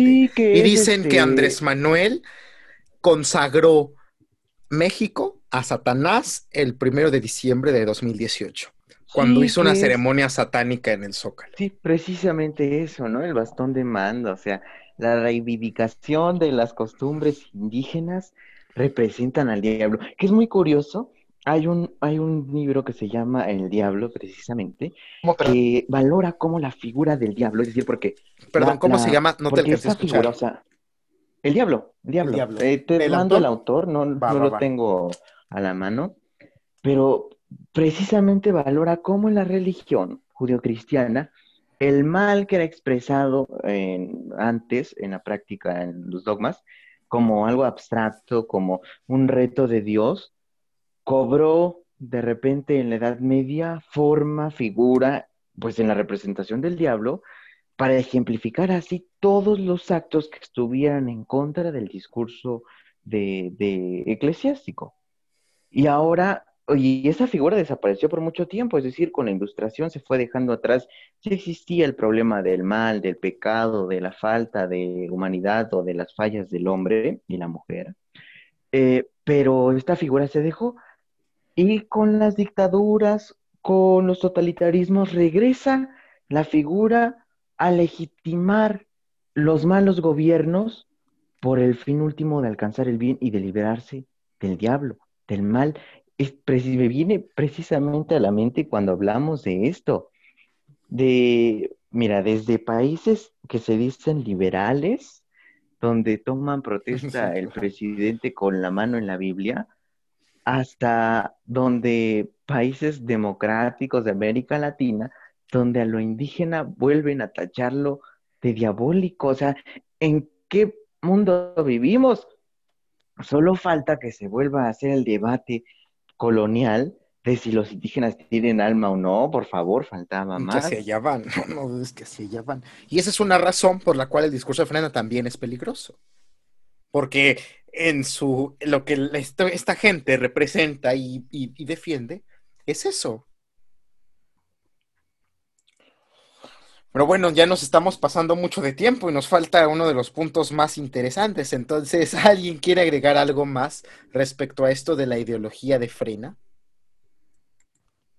Bueno, pues, pues a mí me gustaría agregar que, que bueno, que este, este, este dichoso movimiento, bueno, pues está bajo, o al menos yo lo veo bajo un sistema o bajo una ideología populista totalmente, o sea, su discurso está lleno de, aparte de, odio, está lleno de falacias, ¿no? Un montón de falacias, un montón de desinformación, ¿no? Utilizar por ahí él y sus seguidores mm, eh, conceptos como dictadura militar, ¿no? O sea, pues dictadura militar era Chile, ¿no? En los años 70 con, con el, Calderón. con el dictador, con el dictador Pinochet, pero o utilizan términos como comunismo, socialismo, ¿no? Pero como, como si fuera del demonio, ¿no? Del diablo, como algo muy malo, ¿no? Pero no, o sea, ese, ese, esa es la idea que nos ha vendido el capitalismo, ¿no? La- los países eh, occidentales, ¿no? Pero bueno, no todo es perfecto, pero ya después hablaremos de, del, del socialismo, ¿no? O utilizan otros términos como dictadura, ¿no? O sea, o sea, ter- o términos como fascista, ¿no? O sea, términos que es obvio Ay. que desconocen. Fíjate, eso es Eh, interesante. sí. Yo no he escuchado a Lozano usar la palabra fascista. No precisamente a, eh, a Gilberto Lozano, pero sus seguidores sí. Sus seguidores sí, eh, o los, o más bien los integrantes de este movimiento, han utilizado la palabra fascista. Y pues hemos visto varios videos en donde les preguntan qué es el, qué es el, el- fascismo, qué es, qué es una dictadura. Pues es evidente que, que se quedan callados y luego, luego los empiezan a insultar, diciéndole de cosas que, o sea, es obvio que, que, este tipo de situaciones que les comenté, de que desconocen, eh, desconocen eh, el verdadero concepto de varias eh, palabras, bueno, es obvio que, que, este movimiento está bajo una ideología populista y que Gilberto Lozano está, está, está utilizando este, este, este, este movimiento o bajo, este, bajo esta ideología y pues, pues da pena, ¿no? Da tristeza que, que pues estos movimientos se den, ¿no? Porque un movimiento populista, bueno, pues, pues es, es peligroso, ¿no? Para una, una democracia. Y ese Y- será un tema y interesante sí, hablar de último paréntesis, la, la respuesta. Yo estaba viendo ahí entre, entre mis tiempos libres una transmisión de, de cómo la gente, porque yo me pregunto, ¿por qué la gente así, pues, ciudadanos, ciudadanas del común, van, ¿no? Se acercan a donde está esta manifestación para mostrar su simpatía con el presidente? Digo yo, no tienen algo mejor que hacer con su tiempo que es una contestación, pues una lucha, eh, no me gustaría decirlo así, es triste, pero una lucha de pues, eh, pasiones o de ver qué, con qué fin estás, pero, pero no consciente, sino más que nada empatizas, ¿no? O algo visceral, por llamarlo así, de o lo amas o lo odias. Pero cómo la gente va a reunirse ahí afuera de las, bueno, está reja, eh, lleno de vallas ahí, el. Zócalo, ¿no? Eh, pues, precisamente para que no hayan confrontaciones. Y la Bueno. gente se va a reunir ahí olvidándose de las medidas porque están todos juntitos gritando, es un honor estar con Obrador. En- Camarada, pero no me vas a negar que si tú estuvieras en la Ciudad de México, irías a gritarle cosas al frena. Yo lo haría, o sea, Frank, te lo digo sinceramente, Ah, no, sí, si yo sí, estuviera, yo, estaría ahí gritándole no cosas a frena. a, a No te vas a poder acercar a hablar con ellos.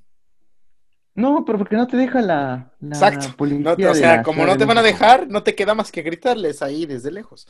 Y No, Yo- pero es, yo es iría- interesante, es iría interesante ver a cómo la ciudadanía va.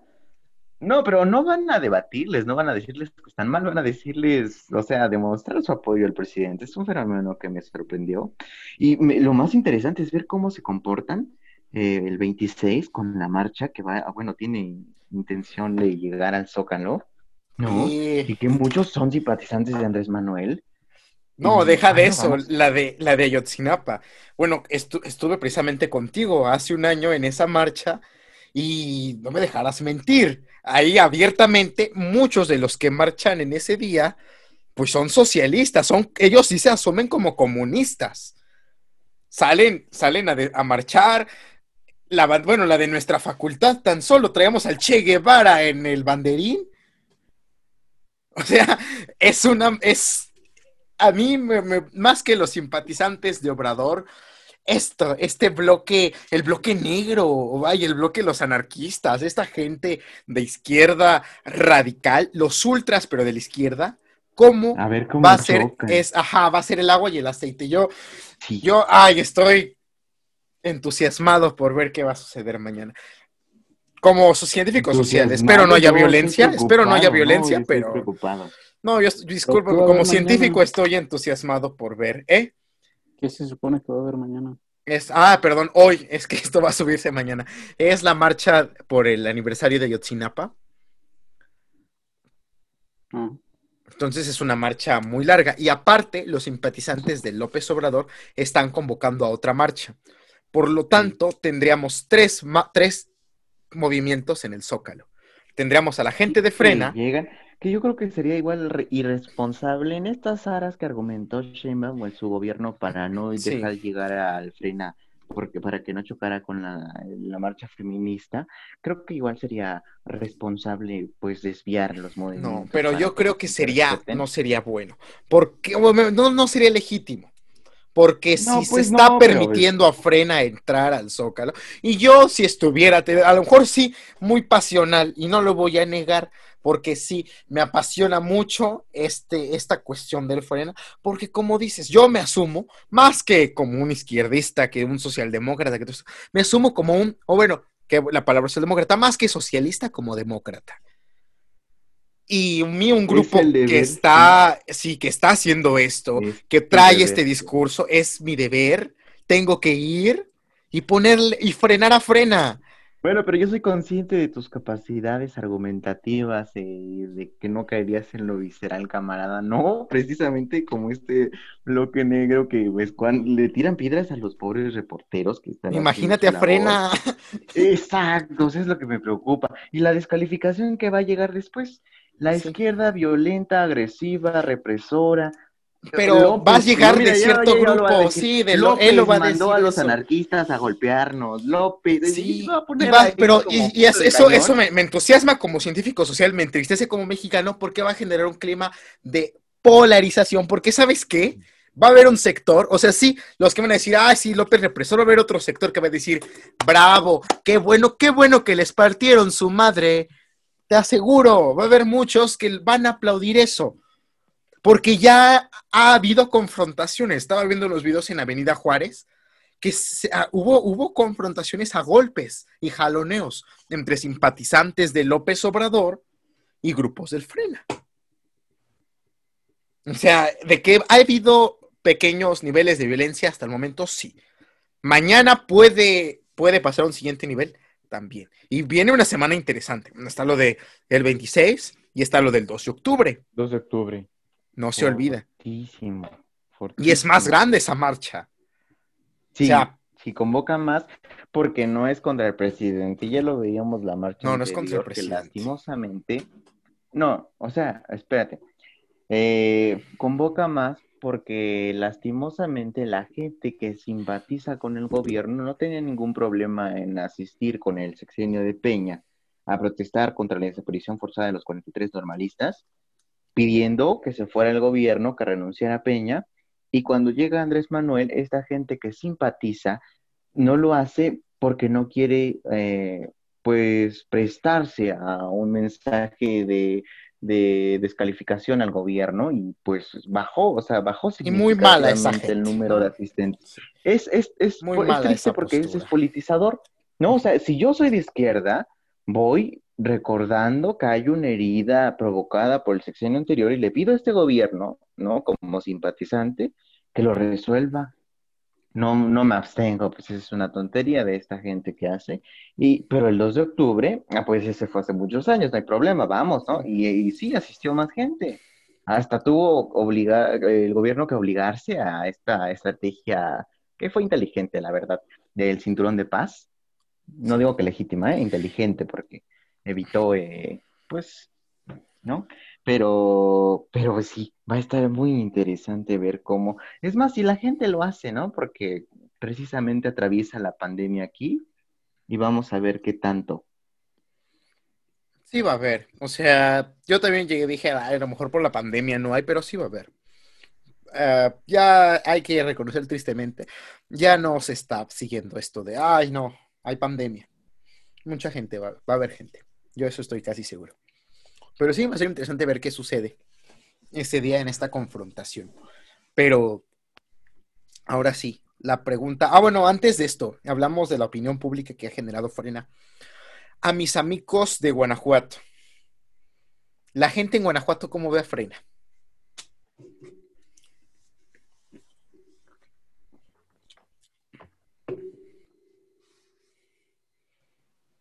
Si quieres te paso los pues titulares de los periódicos. Por favor. Sí, te escuchamos. Mira, es más, como ya te había comentado la otra, eh, en otra ocasión cuando ocurrió esa manifestación en Guanajuato que acabaron golpeando a los manifestantes, te había dicho de la M, de sus tendencias bastante raras. Y mira, yo- y me puse a buscar ahorita nada más el titular de Frena y lo comparé con el del Universal. Y, perdón, de Frena, de, de la M con el del Universal. Eh, y resulta que el, Universal comenta, no, pues, Frena se establece en el Zócalo. Y, y lees dos titulares de la M y dice, ya estamos, ya llegamos al Zócalo, eh, Frena se está, algo así, Frena se establece, pues, o, o sea, que, que Frena llega a, a su punto de manifestación. Y hay otro, es más, lo voy a buscar para decírtelo textualmente. Bueno, en lo lo logramos. Integrantes de Frena llegan al Zócalo. O sea, tú, tú dices, pero, esto, pues, como que es, hay, hay mucha diferencia. Pese a lluvia y frío, no nos iremos hasta que AMLO renuncie. Plantón de Frena. O sea, yo, yo digo, estos titulares tan, tan efusivos, pues, ¿a, a qué vienen? Ya, ya imaginarás la tendencia que hay en Guanajuato, al menos en los medios. ¿Y en la gente? De la gente, la verdad, no, es- no escucho una opinión que tú digas muy ajetreada. Obviamente has visto que en las calles, por ejemplo, aquí de Celaya ya hubo una manifestación de, de frena, o sea, de que hay gente que, que, digamos, simpatiza con este movimiento de echar a Andrés Manuel. Eh, la hay, por supuesto. Pero pues no creo que sea tampoco nada que no se haya visto en otras muchas ciudades.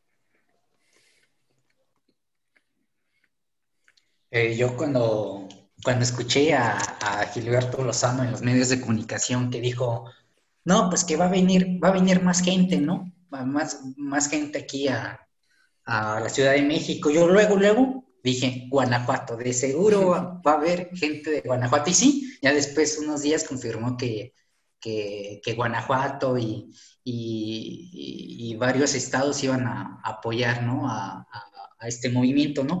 Y es obvio, ¿no? O sea, es obvio que Guanajuato apoye a este movimiento, ¿no? O sea, no es nuevo saber que Guanajuato, pues su sociedad es conservadora, ¿no? Eso, eso no es nuevo, ¿no? Principalmente en los estados del centro del país. Y Guanajuato, bueno, pues es, no es nuevo tampoco decir que Guanajuato también es, es un estado eh, sumamente católico, ¿no? Y conservador. Entonces, pues es obvio que, y aparte, muchos guanajuatenses aquí tienen una mala, o yo he visto de gente cercana, tanto familiares, amigos y, y los medios de comunicación, que bueno, la gente odia a López Obrador, ¿no? Aquí en Guanajuato lo, odian, no, no todos, ¿no? no todos, pero sí he visto una tendencia mayor a que, bueno, varias gente pues lo odia, ¿no? Creen que, y coinciden con varias ideas que, que, que, este Gilberto decía, ¿no? De que es un fascista, que es un dictador, que,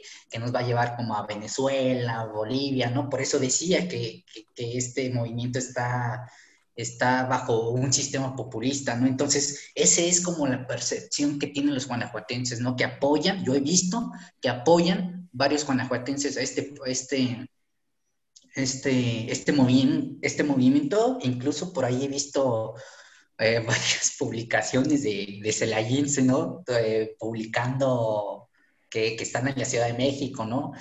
Y, y bueno, pero y sí, yo también dije, bueno, soy de, soy de otro Celaya, ¿no? Pero bueno, ni modo, pero bueno, la... es... No, termina, termina. Sí, bueno, pues esa es como mi, mi, opinión de que sobre, sobre Guanajuato, sobre el apoyo que recibe allá en la Ciudad de México.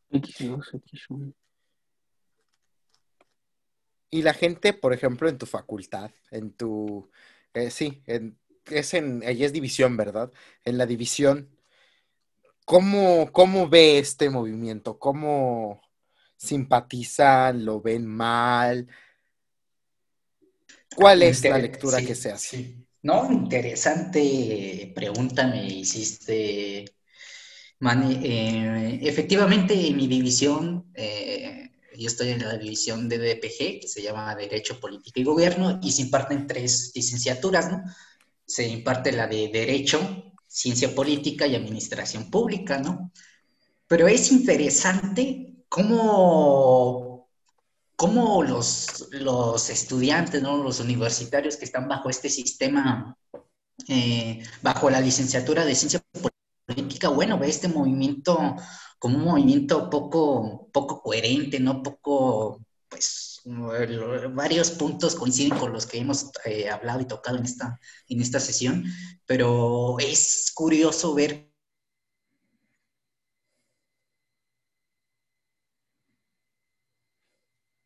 Bueno, no te escucho.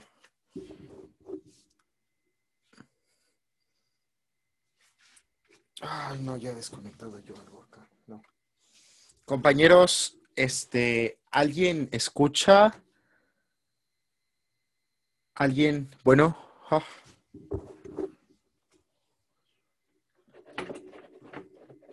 Bueno, bueno. Hola, bueno, bueno.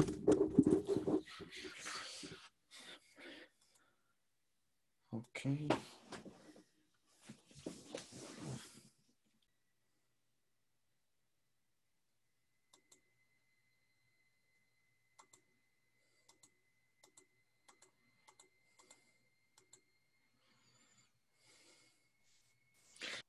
Este, ¿qué pasó?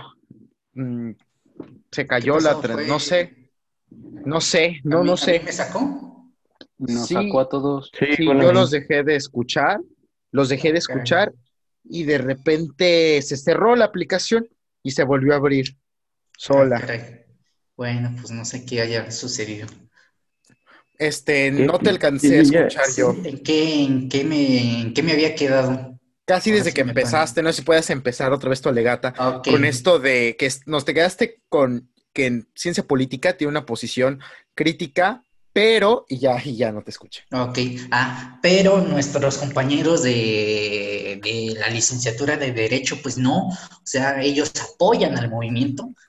Les repito, no, no son todos, pero sí la gran mayoría eh, apoyan al movimiento eh, y pues coinciden con varios puntos donde, donde dicen que, que con, varios puntos del movimiento que también López Obrador es un fascista, es un dictador, que no ha hecho nada para el país, los típicos argumentos. Bueno, entre comillas, si, si a eso le llamamos argumentos, ¿no?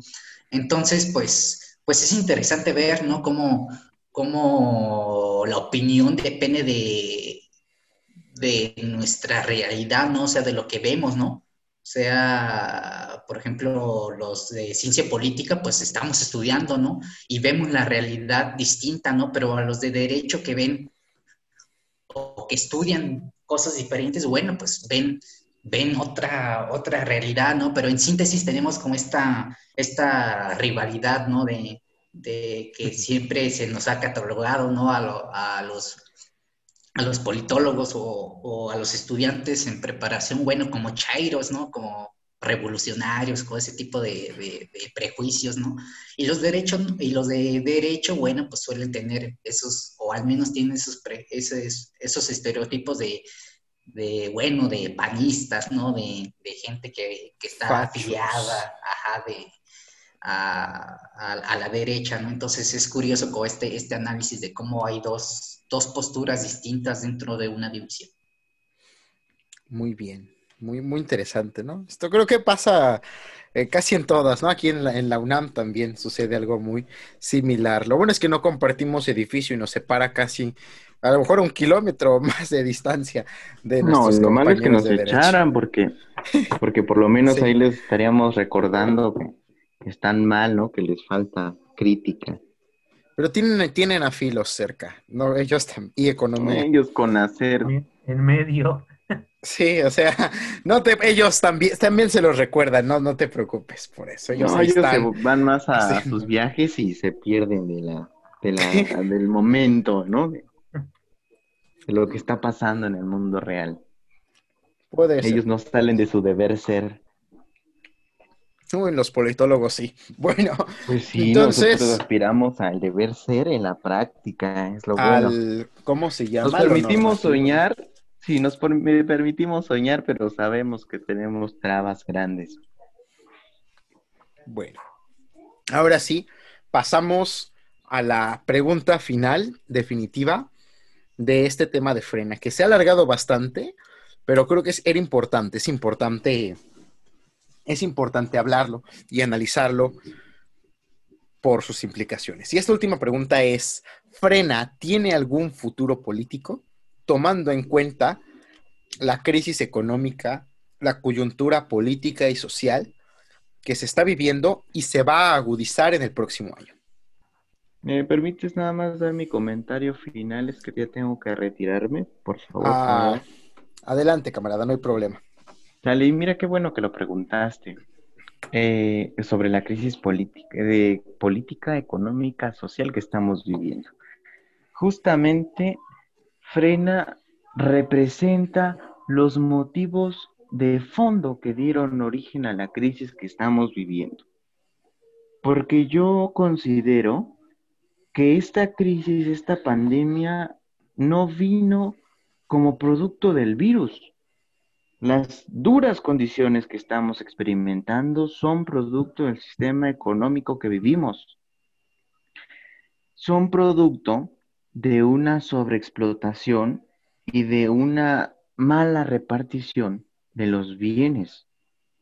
Por ejemplo, tenemos 8.000 niños que se mueren al día en el mundo de hambre, cuando en realidad la producción de alimentos no es el problema. Hay alimentos que si fueran bien repartidos cubrirían la demanda humana.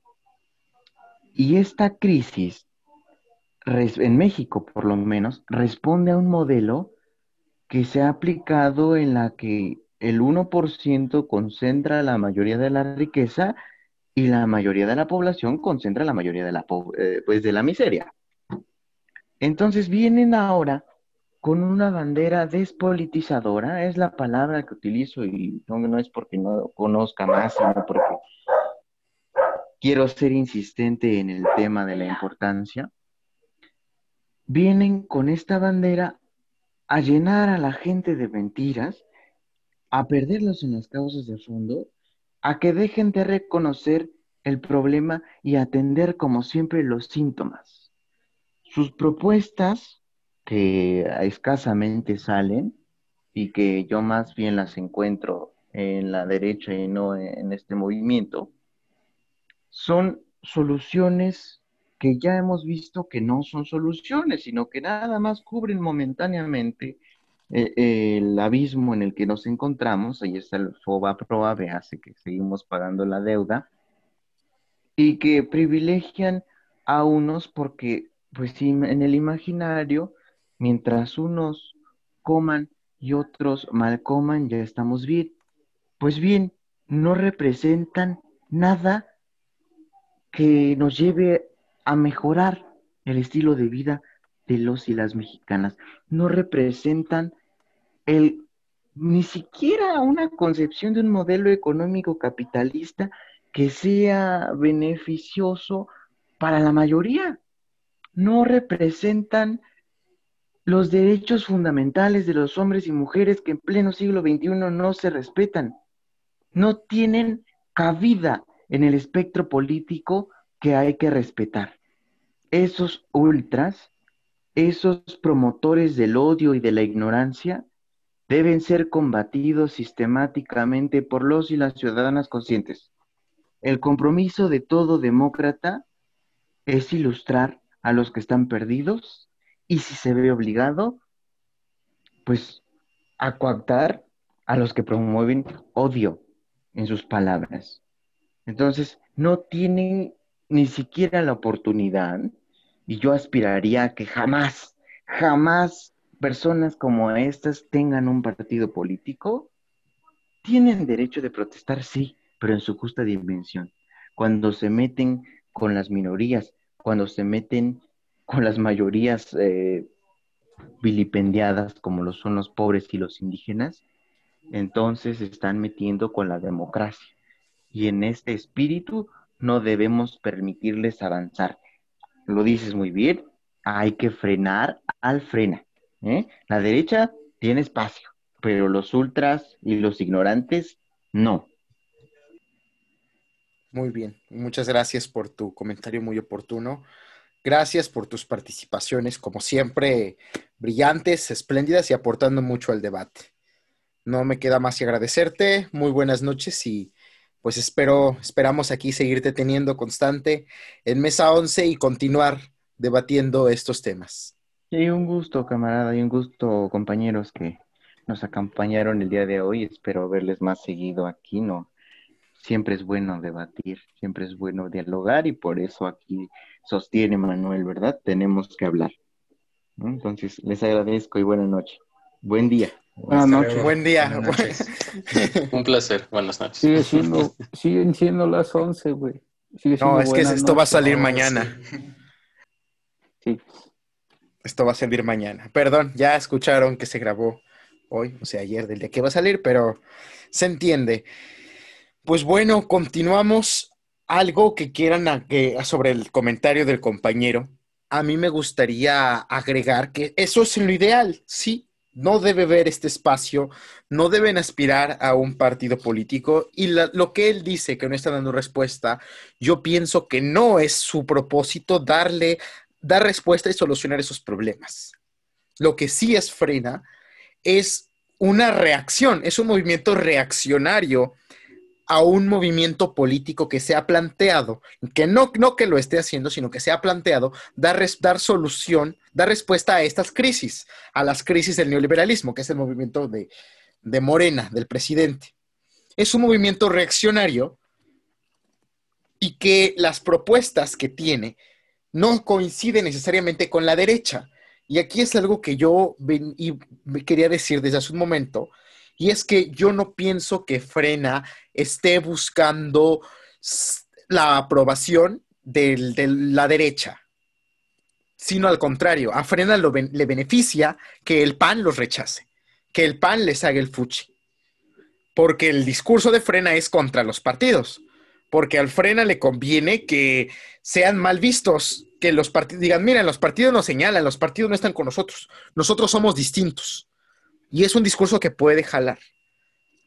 Pero bueno, antes de entrar más a profundidad en este tema de si Frena tiene o no tiene futuro, el compañero Antonio, desde hace rato, tenías unos comentarios que se escuchaban sumamente interesantes respecto a esto.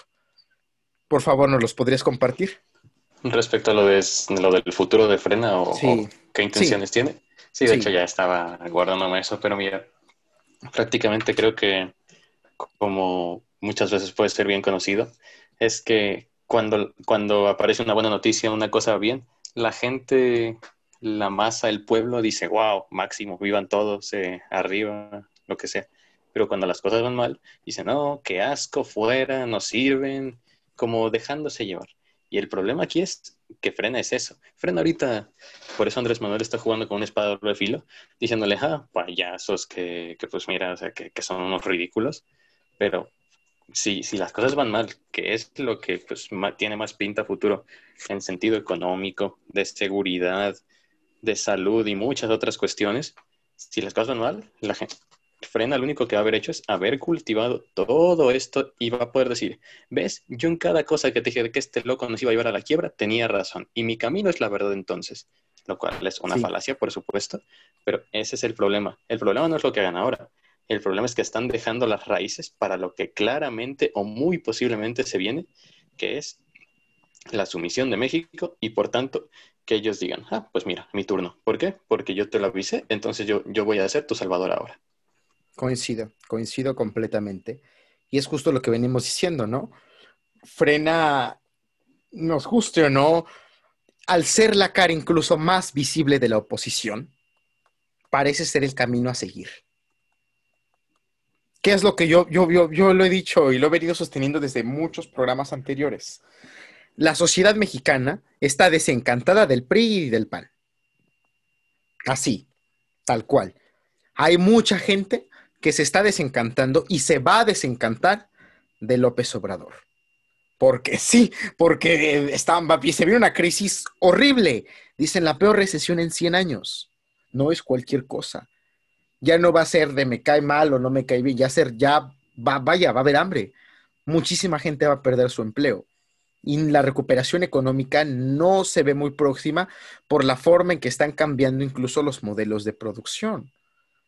Entonces, eso sí es el caldo de cultivo perfecto para movimientos autoritarios totalitaristas. De hecho, bueno, vale, hay que ver el ejemplo. No sé si han seguido un poco las noticias respecto a la elección en Estados Unidos, pero hasta Donald Trump ha hablado de desconocer las elecciones y él no gana, en la que se hacía llamar la, la primera, la mayor democracia del mundo. Hay una crisis internacional de los valores democráticos, porque ya no, mucha gente ya no cree, ya no comparte que este sea el modelo que funciona y, o que sea un modelo que nos convenga, y menos en tiempos tan duros como estos, donde se abraza fácilmente la figura de un líder fuerte, decidido, autoritario, un papá que te va a cuidar de, la tempestad, que te va a cuidar de, la crisis que, que está. Mismo Obrador, hasta cierto punto, es un reflejo de esto. Es el líder. El movimiento es Andrés Manuel y él, no, lo encabeza, se ha, lo ha personificado. Y muchos de sus seguidores sí lo ven en este sentido como el gran líder. Sí hay una tendencia social contra la democracia y hacia, los autoritarismos. Ahora, aunque Andrés Manuel sea un hombre con, que, responda o que mucha gente lo vea de esa manera, no es un autoritario, no es un represor. Eso es innegable. Quien diga que es un represor está mintiendo o nunca ha vivido realmente una represión o ha visto una, una verdadera represión policial. No obstante, esta gente sí, sí es autoritaria y ya lo hemos dicho hace unos momentos, todo lo que conlleva. ¿Qué va a pasar? Coincido con lo que dice Antonio.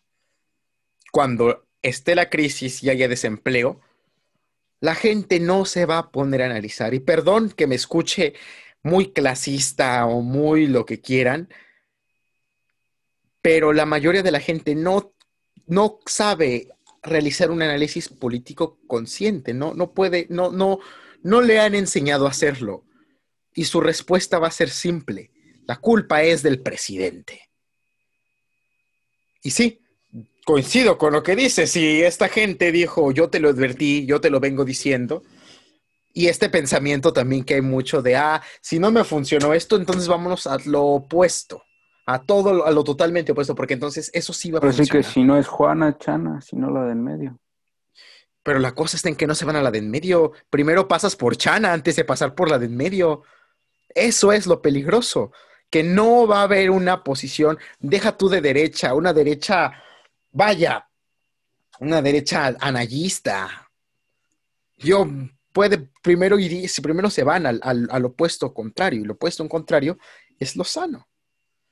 O si no, no, si no lo sano, sí una figura similar a él. Yo pienso que puede ser él, sí. Yo creo que Frena tiene futuro, sí. Deja tú siquiera que cultiven. Ahorita, este movimiento, este plantón, sí, es, sembrar el germen, es esparcir el veneno. Pero el movimiento, el momento fuerte va a venir después. Y, va a tener legitimidad, cosa que no tiene el PAN. Digo, que hoy en día, ¿quién puede decir que el PAN eh, tiene legitimidad política? El PAN es mal visto, menos en Guanajuato, ahí todavía lo quieren, o bueno, no sé, pero hay un desencanto, hay, una, hay un repudio a los partidos políticos. Y si el discurso de, de, Lozano es, yo vengo criticando todo esto, o sea, yo soy legítimo, yo soy congruente, puede pegar. Que ahí sí va a haber un sector de la población que no va a estar de acuerdo y que se va a oponer, y por eso es interesante ver qué va a pasar mañana, porque puede ser un reflejo de lo que suceda después, cuando la ultraizquierda también tome forma, también se materialice y también busque tomar el poder. ¿Cuál es la izquierda? Mm, el bloque negro, por ejemplo. O sea, los comunistas. Figuras dentro de la 4T sí hay. Mismo Noroña, podríamos Ay, estuviera bueno que estuviera el, el camarada por aquí. No sé, sería una alusión muy fuerte. Pero, por ejemplo, Noroña es un, es un personaje de izquierda, pero también detrás de él hay, otras figuras. O sea, sí hay personajes de ultraizquierda. Hay un fuerte impulso por parte de la izquierda, de la, ultraizquierda. Incluso otros movimientos políticos que están teniendo mucha fuerza en el país obedecen más a un pensamiento de izquierda, una izquierda más radical, que también puede materializarse y que sería una, una reacción a la ultraderecha y entonces vamos a tener una, algo como lo que fue la guerra civil española, una lucha entre, entre extremos que no se van a sentar a dialogar y se van a agarrar a, a- a madrazos, a balazos. En un país en Pues- crisis donde la gente ya no va, no, va, no, va, no va a querer razonar porque tiene hambre. Hmm, Pues mira, yo sí, así, sí te comento rápido. Yo pienso que de hecho ahorita quien lleva al menos las de ganar para un futuro próximo, si es que, que bueno, que es más probable que ocurra esta crisis, suponiendo que ocurra, ya definitivamente. Va a pasar. Bueno, sí, ya es casi un hecho. Pero pues para mí llevan la de ganar porque pues incluso las, las ultraizquierdas, de momento incluso también, de eso es lo que acusan a Obrador, a- principalmente a Obrador, no a los partidos políticos, pero a Obrador. O sea, creo que la izquierda no se va a llevar tan pronto la simpatía de la población porque va a decir, tú me arruinaste. Si gana el discurso de frena, va a decir, tú tienes la culpa, sácate. O sea, a ti no te quiero, eres lo peor. Mm. Y creo que pues, y como buscan otras, de momento, unos derechos que, que, no, que si llega una crisis van a decir, pues, a mí que me importan tus ideologías y me importa la seguridad y el, y el hambre, o sea, van a decir, o sea, creo que no. Es no que las ideologías capitalizan eso. O sea, las ideologías capitalizan la, se- la inseguridad y el hambre. ¿Por qué el comunismo tuvo éxito en- en el siglo XX? Porque capitalizó el primero el hartazgo de la guerra y segundo el hambre. ¿Cuál fue la frase que llevó a Lenin al poder en la Unión Soviética? Pan, paz, pan, paz y tierra. No dijo justicia social, medios de producción, no, pan, paz y tierra. Las ideologías nacen porque hay hambre. La gente se politiza porque tiene... ¿Por qué estalló la Revolución Francesa, que fue súper radical? Porque no había que comer. Todas las revoluciones empiezan cuando no hay pan.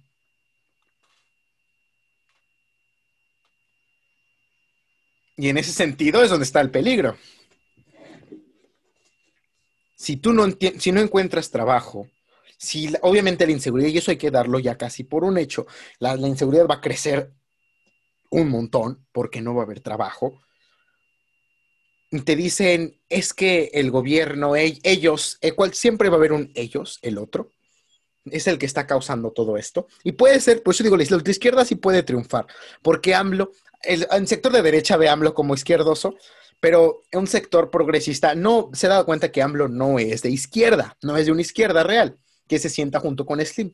Y la izquierda también puede capitalizar el discurso. Decir, mira, tú no tienes que comer, pero mira a Carlos Slim. Mira a los millonarios, cuánto dinero tienen, se han hecho ricos con la pandemia. Hay que quitarles, hay que expropiarlos.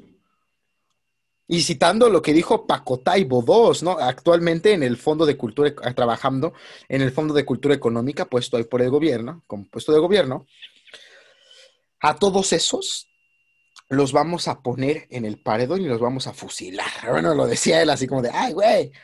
Pero es un pensamiento que mucha gente en un momento de crisis puede compartir. De sí, yo no tengo que comer y esos pinches privilegiados tienen todo. Digo, ya iba, ahí es donde yo sí creo va a venir esta confrontación. De los que dicen la culpa es de los otros, la culpa es de los de, de la culpa es de ellos, la culpa es de ellos, y órale. Pues mira, ya aprovechando que, que hablamos de todo esto, antes de, bueno, creo que el tema de una posible confrontación que puede pasar en un futuro, creo que ya va incluso para, para otro tema de conversación, ya otra plática, por así decirlo. Pero retomando me frena, que creo que es un punto importante a detallar.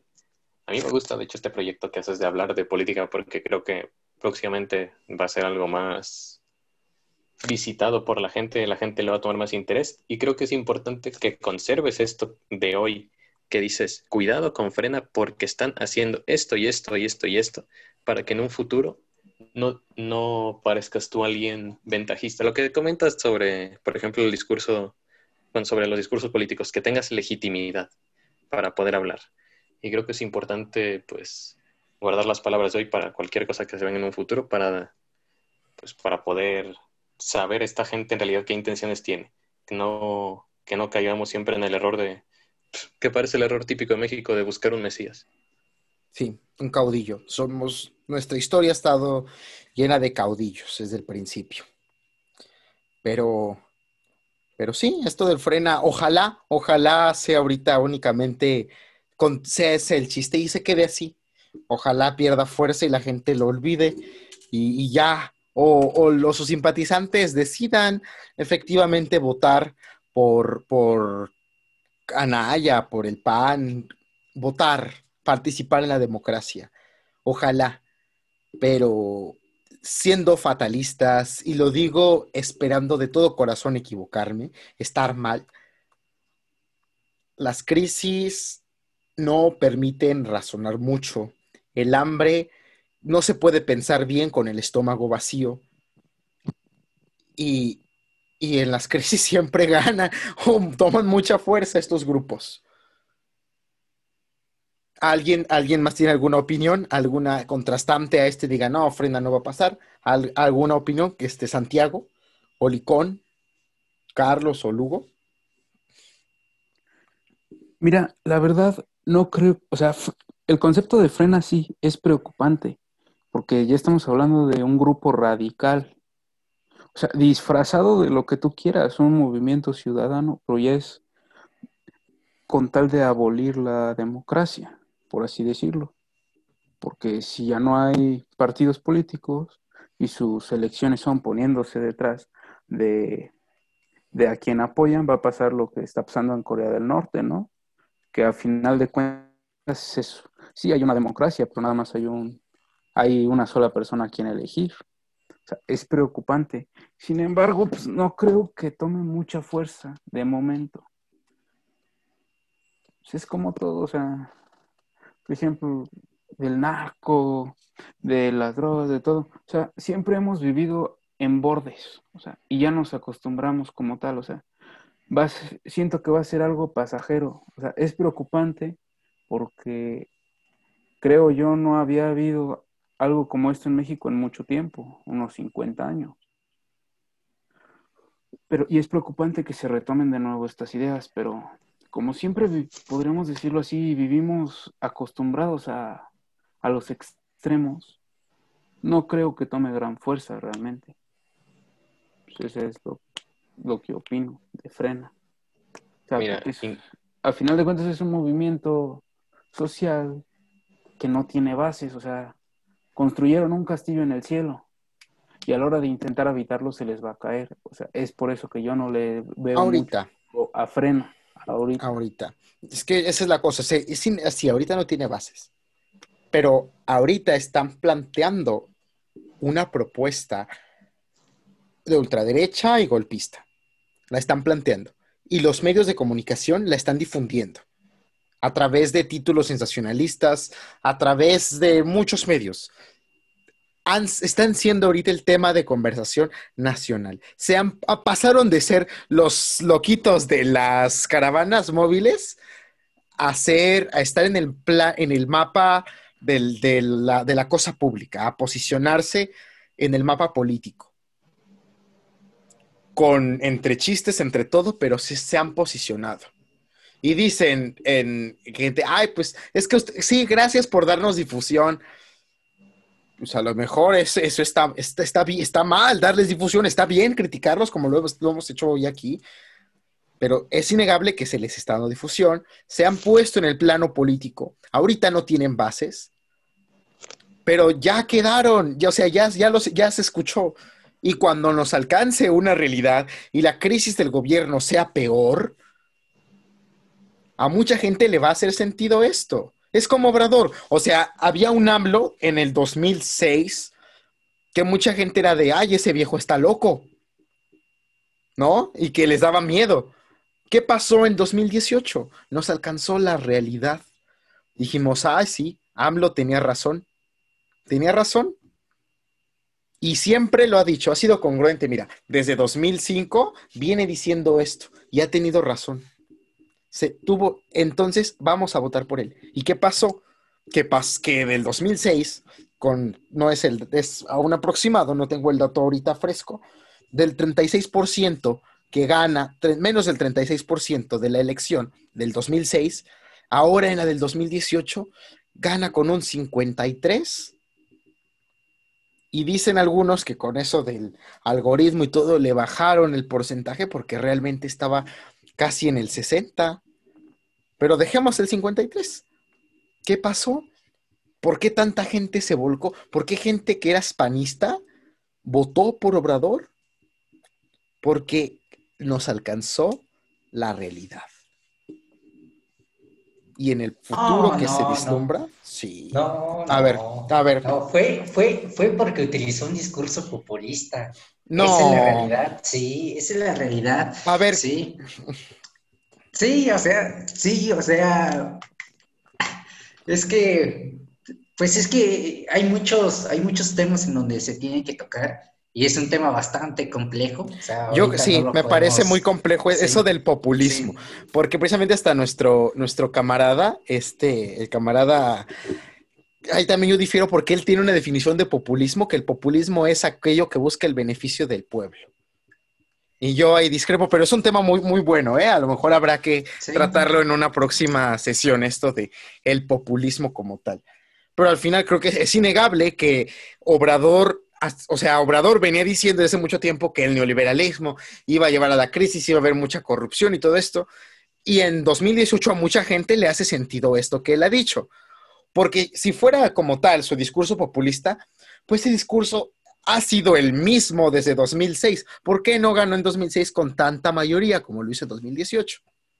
¿Por qué en 2018 agarró más gente?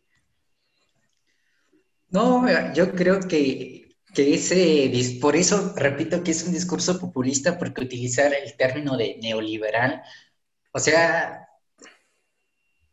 o sea, sigue siendo neoliberal, o sea, nomás con otros nombres, o sea, no, es, o sea, se convirtió en lo que tanto prometió eh, En destruir. lo que juró destruir. Ajá, sí, algo así. ujú. Pero bueno, ya, ya, ya, luego con más tiempo otro y tema. con más tiempo, sí, hablaremos Sí. más de este tema. Sobre el frena, algo que quieras comentar de Pues- esto, del futuro del frena. Pues eh, respeto totalmente eh, pues las opiniones o la forma de cómo lo están llevando. Eh, es respetable, repito, como lo dije al inicio, eh, pues, pues hay que respetar ¿no? su forma de, de, manifestación, aunque pues, pues no sea coherente lo que, lo que estén diciendo.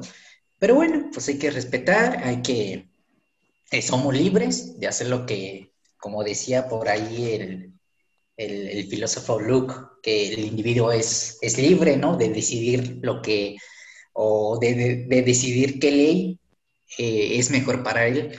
Entonces, pues es respetable siempre y cuando, que yo siempre he dicho que si, que si vamos a opinar, opinar algo o ser parte de, de algún grupo, de alguna manifestación en este caso, pues siempre hay que estar informado, ¿no? Hay que saber de qué, ¿no? Pero pues bueno, yo no, no culpo a la gente, es, yo no culpo a la gente, al contrario, yo los veo como, eh, como víctimas, víctimas, yo los veo como los integrantes de la manifestación como víctimas, porque bueno, eh, al fin y al cabo, al final, pues son personas que son engañadas, que, que son engañadas, que son influenciadas por, por otras personas o por otros intereses ajenos, pero bueno, así es, y pues sí, es, es necesario darle este espacio, este espacio a, a este tipo de manifestaciones. Yo creo que es bueno conocer, ¿no? Porque conocer las dos partes, ¿no? Porque no darle difusión, yo creo que estaríamos cayendo en, en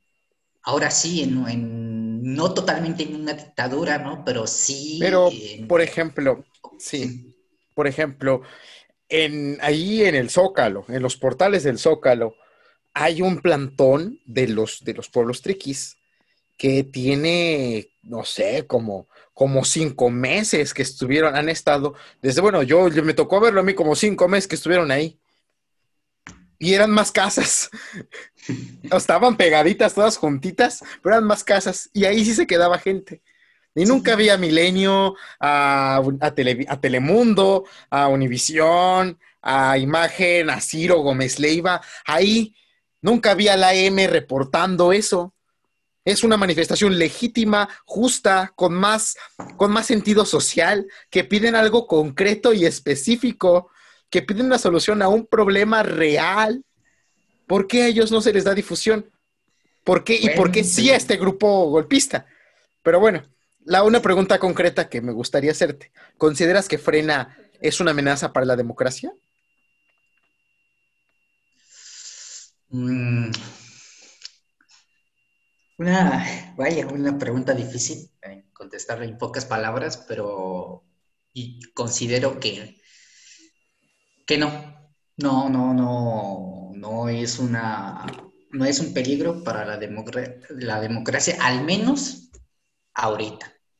Como bien tú lo dices, a lo mejor más adelante se puede convertir en un peligro, sí, o sea, siempre, no, no más en México, en todo el mundo siempre han existido estos, este tipo de movimientos, ¿no? Pero yo creo que en el momento no es un peligro porque pues, no existen las bases de un verdadero movimiento social y ciudadano, pero en un futuro se puede convertir en, en, en un peligro. Pero entonces, para evitar que sea un peligro, debemos frenarlo ahorita, ¿no? Por el tipo de discurso que maneja. Pero si lo frenamos, estaríamos en, atentando a su derecho de libre No. expresión. O sea, debemos, imagínate que en Alemania, decíamos, que, que empezara un grupo nazi. ¿Debemos dejar Sí. que se expresen libremente un grupo nazi, un partido nazi? Pregunta es engañosa, Manny. Tu pregunta es engañosa. Eh, por supuesto que no, o sea, no. Pero Pero, legalmente sí se debería. No, poder. legalmente está, o sea, sea legi- en, en, bueno, países como Alemania y como Italia, donde ya han vivido regímenes fascistas, es ilegal este tipo de discursos. Ahora, en un espíritu democrático, debemos tolerar los discursos que sean intolerantes y que tengan un trasfondo antidemocrático.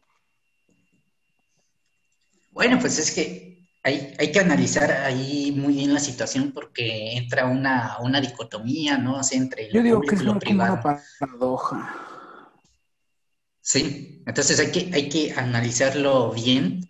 O sea, no, no, no sería difícil de cierto darte una, una respuesta en concreto, pero sí entraría por ahí, les repito, una, una de las mayores discursos contemporáneos que ha tenido la sociedad, principalmente las ciencias sociales, es, es este tema de lo, de lo privado y de lo público, ¿no? ¿Hasta dónde llega el límite? Entonces, este, este, te- esta pregunta que me hiciste, yo creo que ahí entraría en esta dicotomía de lo privado creo que y no. público. Yo creo que no, porque estos grupos, o sea, si tú eres nazi, o sea, si tú en lo personal piensas que los judíos deberían ser asesinados, o tú en lo personal piensas que debería gobernarnos un rey y las, los partidos deberían ser eliminados, eso está bien, si tú lo piensas en lo privado, mira, no, no, no, no lo respeto, pero está bien si lo quieres pensar.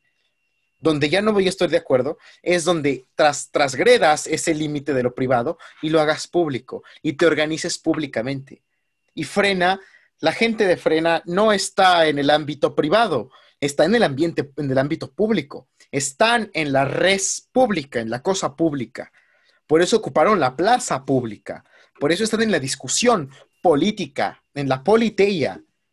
Entonces, no creo que podamos apelar a, su derecho privado de lo que piensan y, y- y que el Estado esté interviniendo en sus libertades individuales, porque están organizándose públicamente, políticamente, y públicamente y políticamente están atentando a través del discurso contra los valores democráticos que tanto nos ha costado construir. Bueno, pues efectivamente lo que, lo que dices tienes toda la, toda la razón.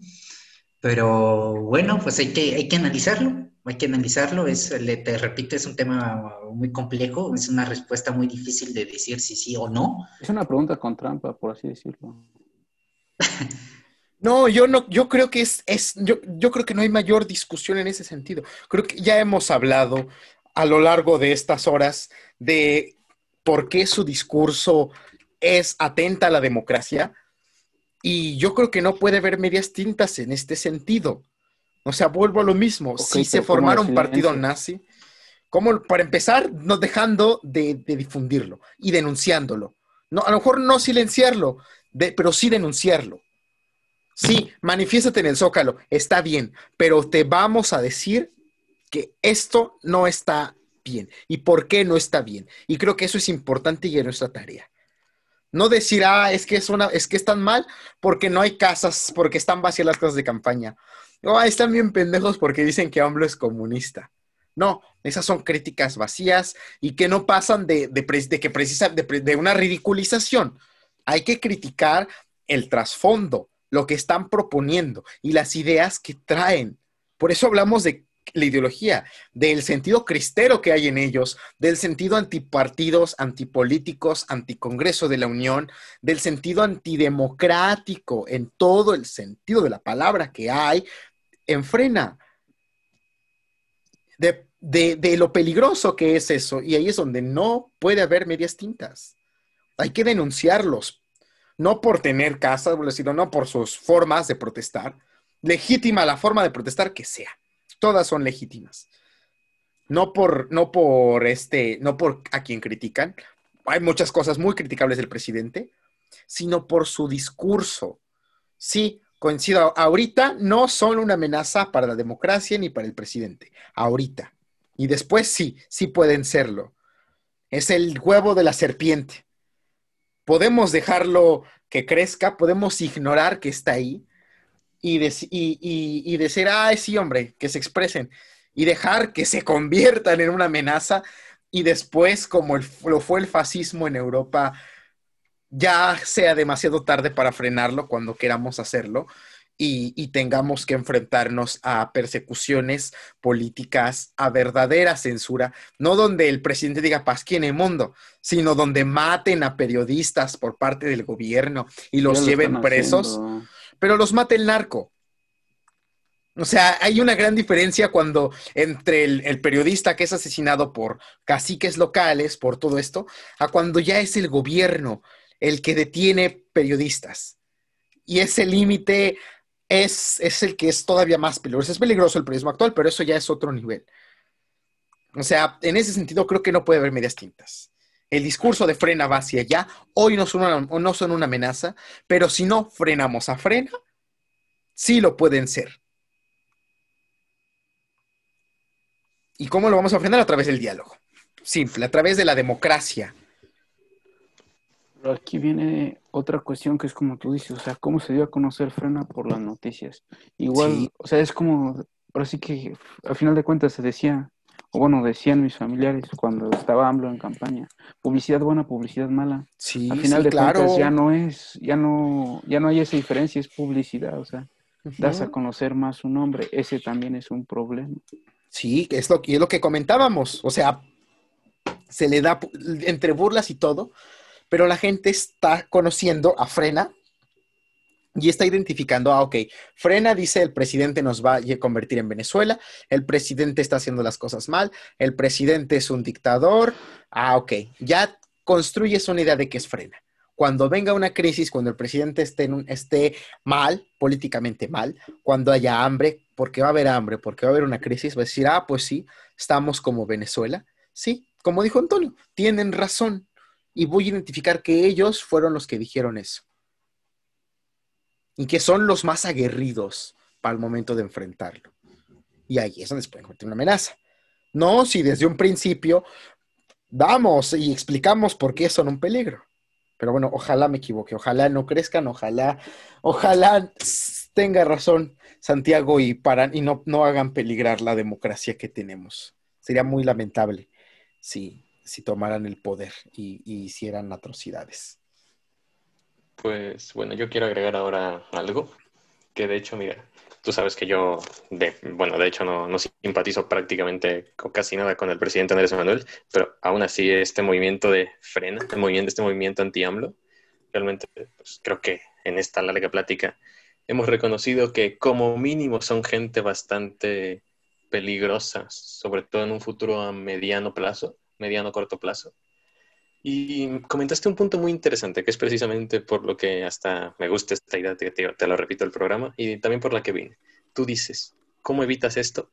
No es haciéndoles una crítica vacía, porque va a parecer que es pelea de Chairo contra, contra alguien de derechas, derechoso, como le llaman. No, eh, la caricatura perfecta, ¿no? Los del freno afuera. AMLO dictador y afuera es un honor estar con Obrador y en ningún momento escuchamos propuestas. Es un honor causarles tanto ardor. Y de hecho, eso es a lo que voy, de que tú dices, ¿y cómo, cómo lo solucionamos? ¿Cómo, ¿Cómo evitas que Frena tenga éxito, por decirlo de alguna manera? Y es haciendo a la gente entender por qué son un peligro y por qué ahorita están cultivando para recoger en un futuro a base de falacias, a base de mentiras. Y, de, y el único, la única cosa que hay ahora que en, que en problemas pasados no había es este medio tan grandioso que es la Internet. Y pues creo que, creo que incluso si, si sigue adelante este, bueno, o incluso otros, otros, eh, otros lugares de opinión que he visto por la Internet, eh, creo que se puede informar a la gente sobre que este no es el camino, que, es, que, que, frena es una basura, para acabarla pronto. No, no me voy a, a morder la lengua. La verdad es que tiene un discurso que pues en el momento en el que tengan fuerza o apoyo, sabrá Dios lo que son capaces de hacer. Son un peligro para la democracia.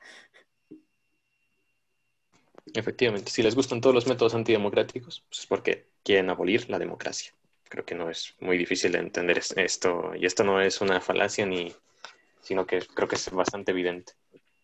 Por todo lo que han dicho y como pues, todo lo que se han pronunciado al respecto una y otra y otra vez.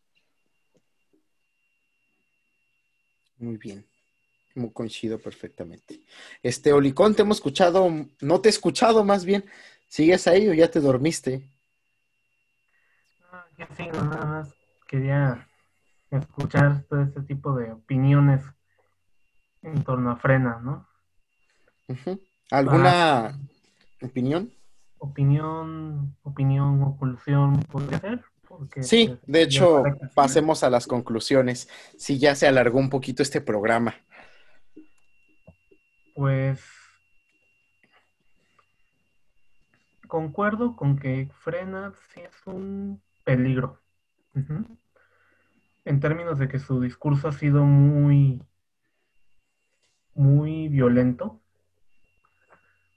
Hace como hace un día me llegó el video de Lozano gritando hacia una funcionaria del CFE queriendo que la correnla, que la, que la encueraran y que la hicieran todo un tipo de desmadre.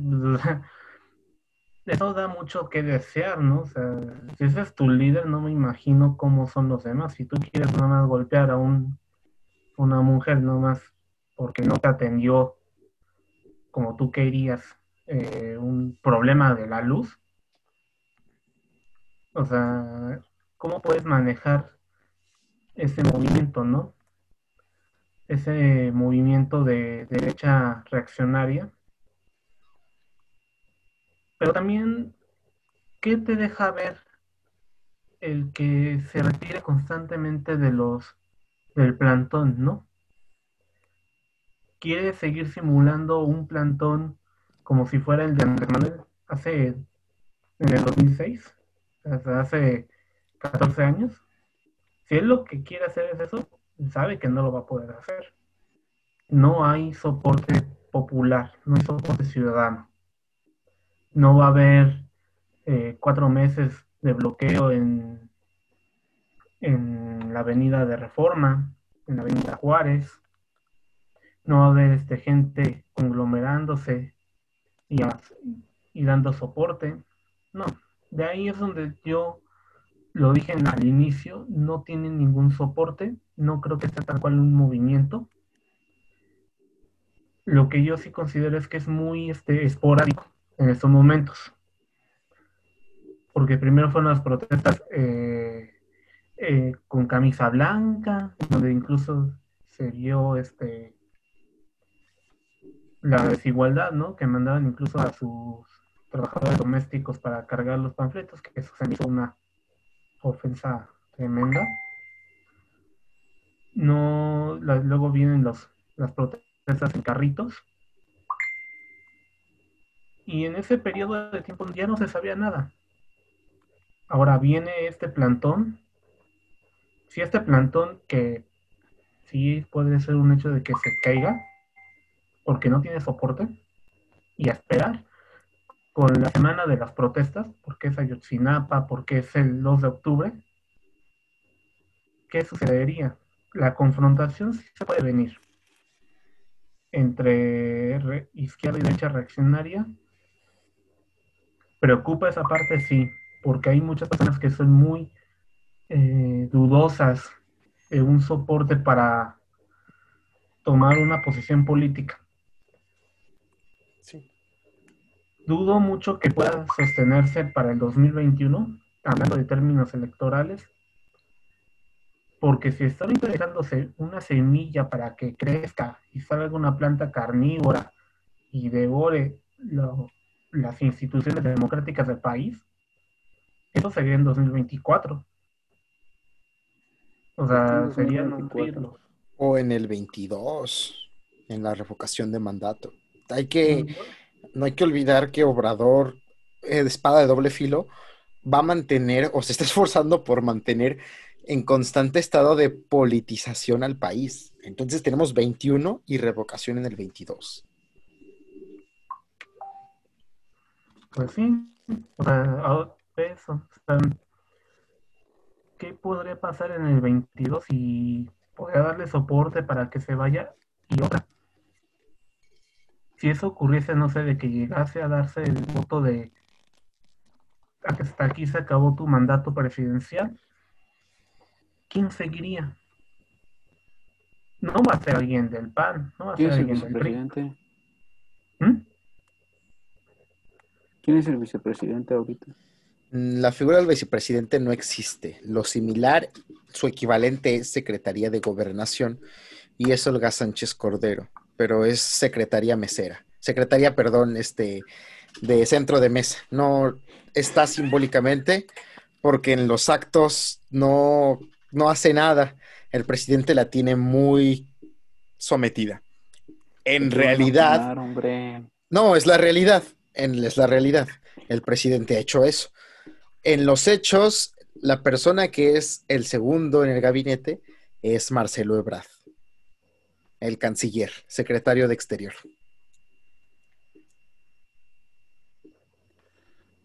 No, este, bueno, en esa parte de designar a alguien sí, pero tengo entendido que en uno de los artículos de la Constitución, aquí está, en caso de falta absoluta del presidente de la República, porque se establecen tiempos.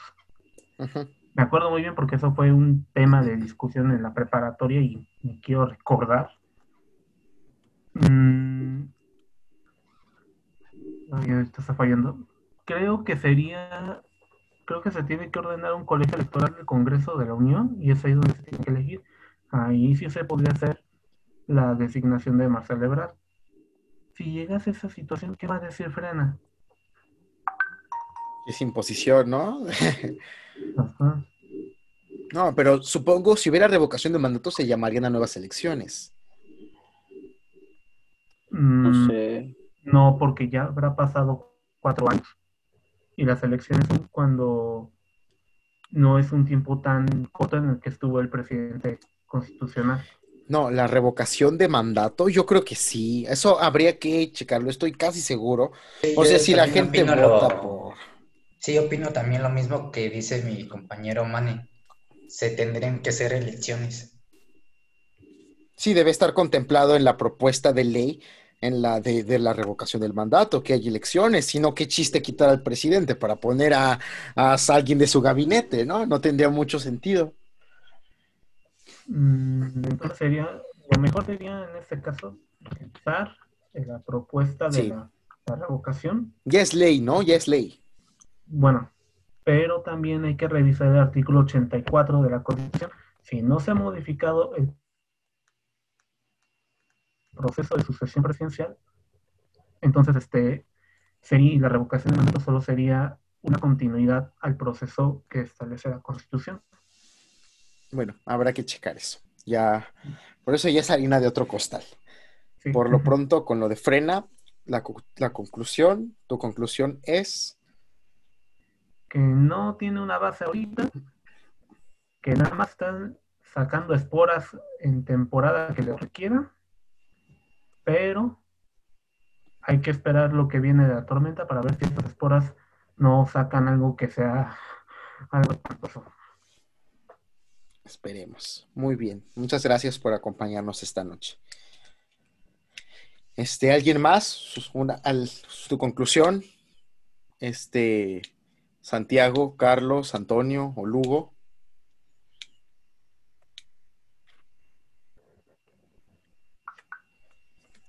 Pues bueno, creo que es difícil dar así una, una conclusión pues, muy resumida, pero pues creo que estuvimos medianamente de acuerdo en que frena es un movimiento que tiene poco sustento y que sí puede representar un, un problema si las cosas que tienen toda la pinta que van a ir mal. Y pues creo que la otra parte que no comentó, bueno, que yo quería que yo estaba comentando hace un momento, es que pues sí, eh, creo que es el momento ahora de precisamente prestarle atención a Fren y decir, mira, mira lo que están haciendo. O sea, de esta gente solo está engañando, está con falacias, está con mentiras, para en un futuro quizás tener la posibilidad de llevar a cabo su idea.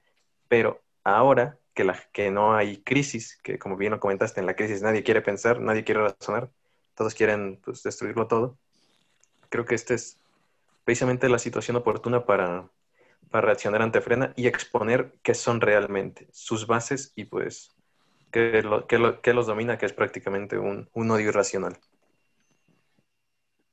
Muy bien, muchas gracias Antonio. Gracias por acompañarnos esta noche y ojalá estés con nosotros más seguido para, para nutrirnos de tus opiniones muy acertadas. Muchas, muchas, muchas muy buenas opiniones. Este, Carlos, Santiago, alguien, una que quiera concluir. Yo concluiría con que el problema con Frena no es tanto el movimiento, sino las ideas que está, las ideas y el discurso que están manejando. O sea, que si se les deja, o sea, si se deja crecer esta idea, es, va a ser muy peligroso. O sea, es sembrar una semilla en la tierra del quizás. O sea, como quizás no pase nada, como quizás den un golpe de Estado. O sea, ese es el problema, que nadie sabe que, nadie sabe con certeza qué va a pasar en el futuro. Y mucha gente, si se viene una crisis, va a ser, como dijo, como dijo Toño, o sea, ellos, ellos lo habían dicho, ellos tenían la razón. O sea, no lo seguimos en su momento, vamos a seguirlos ahora. Es lo que esperan poder aprovecharse. O sea, que de momento el frena como tal no es el problema, sino la idea que maneja. Y que esa idea futuro puede ser peligrosa. Esa sería mi.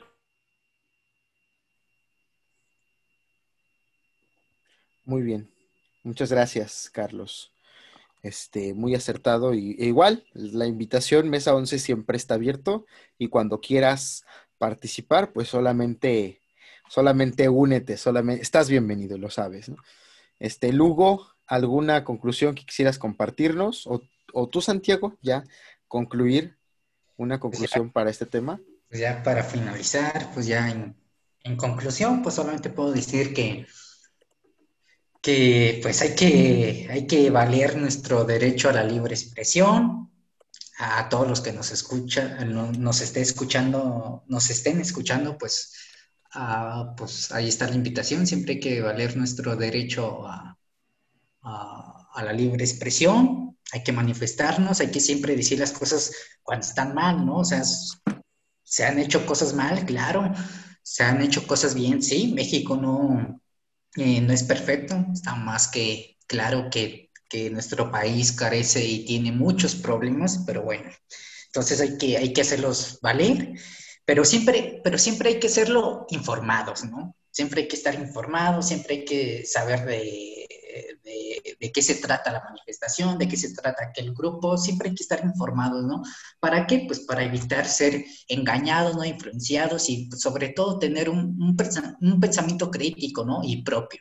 Entonces ahí va la invitación y, y pues para evitar, ¿no? Este tipo de, de manifestaciones, y otra vez lo pongo entre comillas, manifestación ciudadana llamada Frena para evitar este tipo de situaciones, ¿no? Si las personas estuvieran un poquito eh, informadas, pues, pues no estarían formando en, ese, en, este movimiento, pero bueno, pues cada quien es libre de decidir, de decidir a, a dónde y a quién apoyar. Ese sería en conclusión.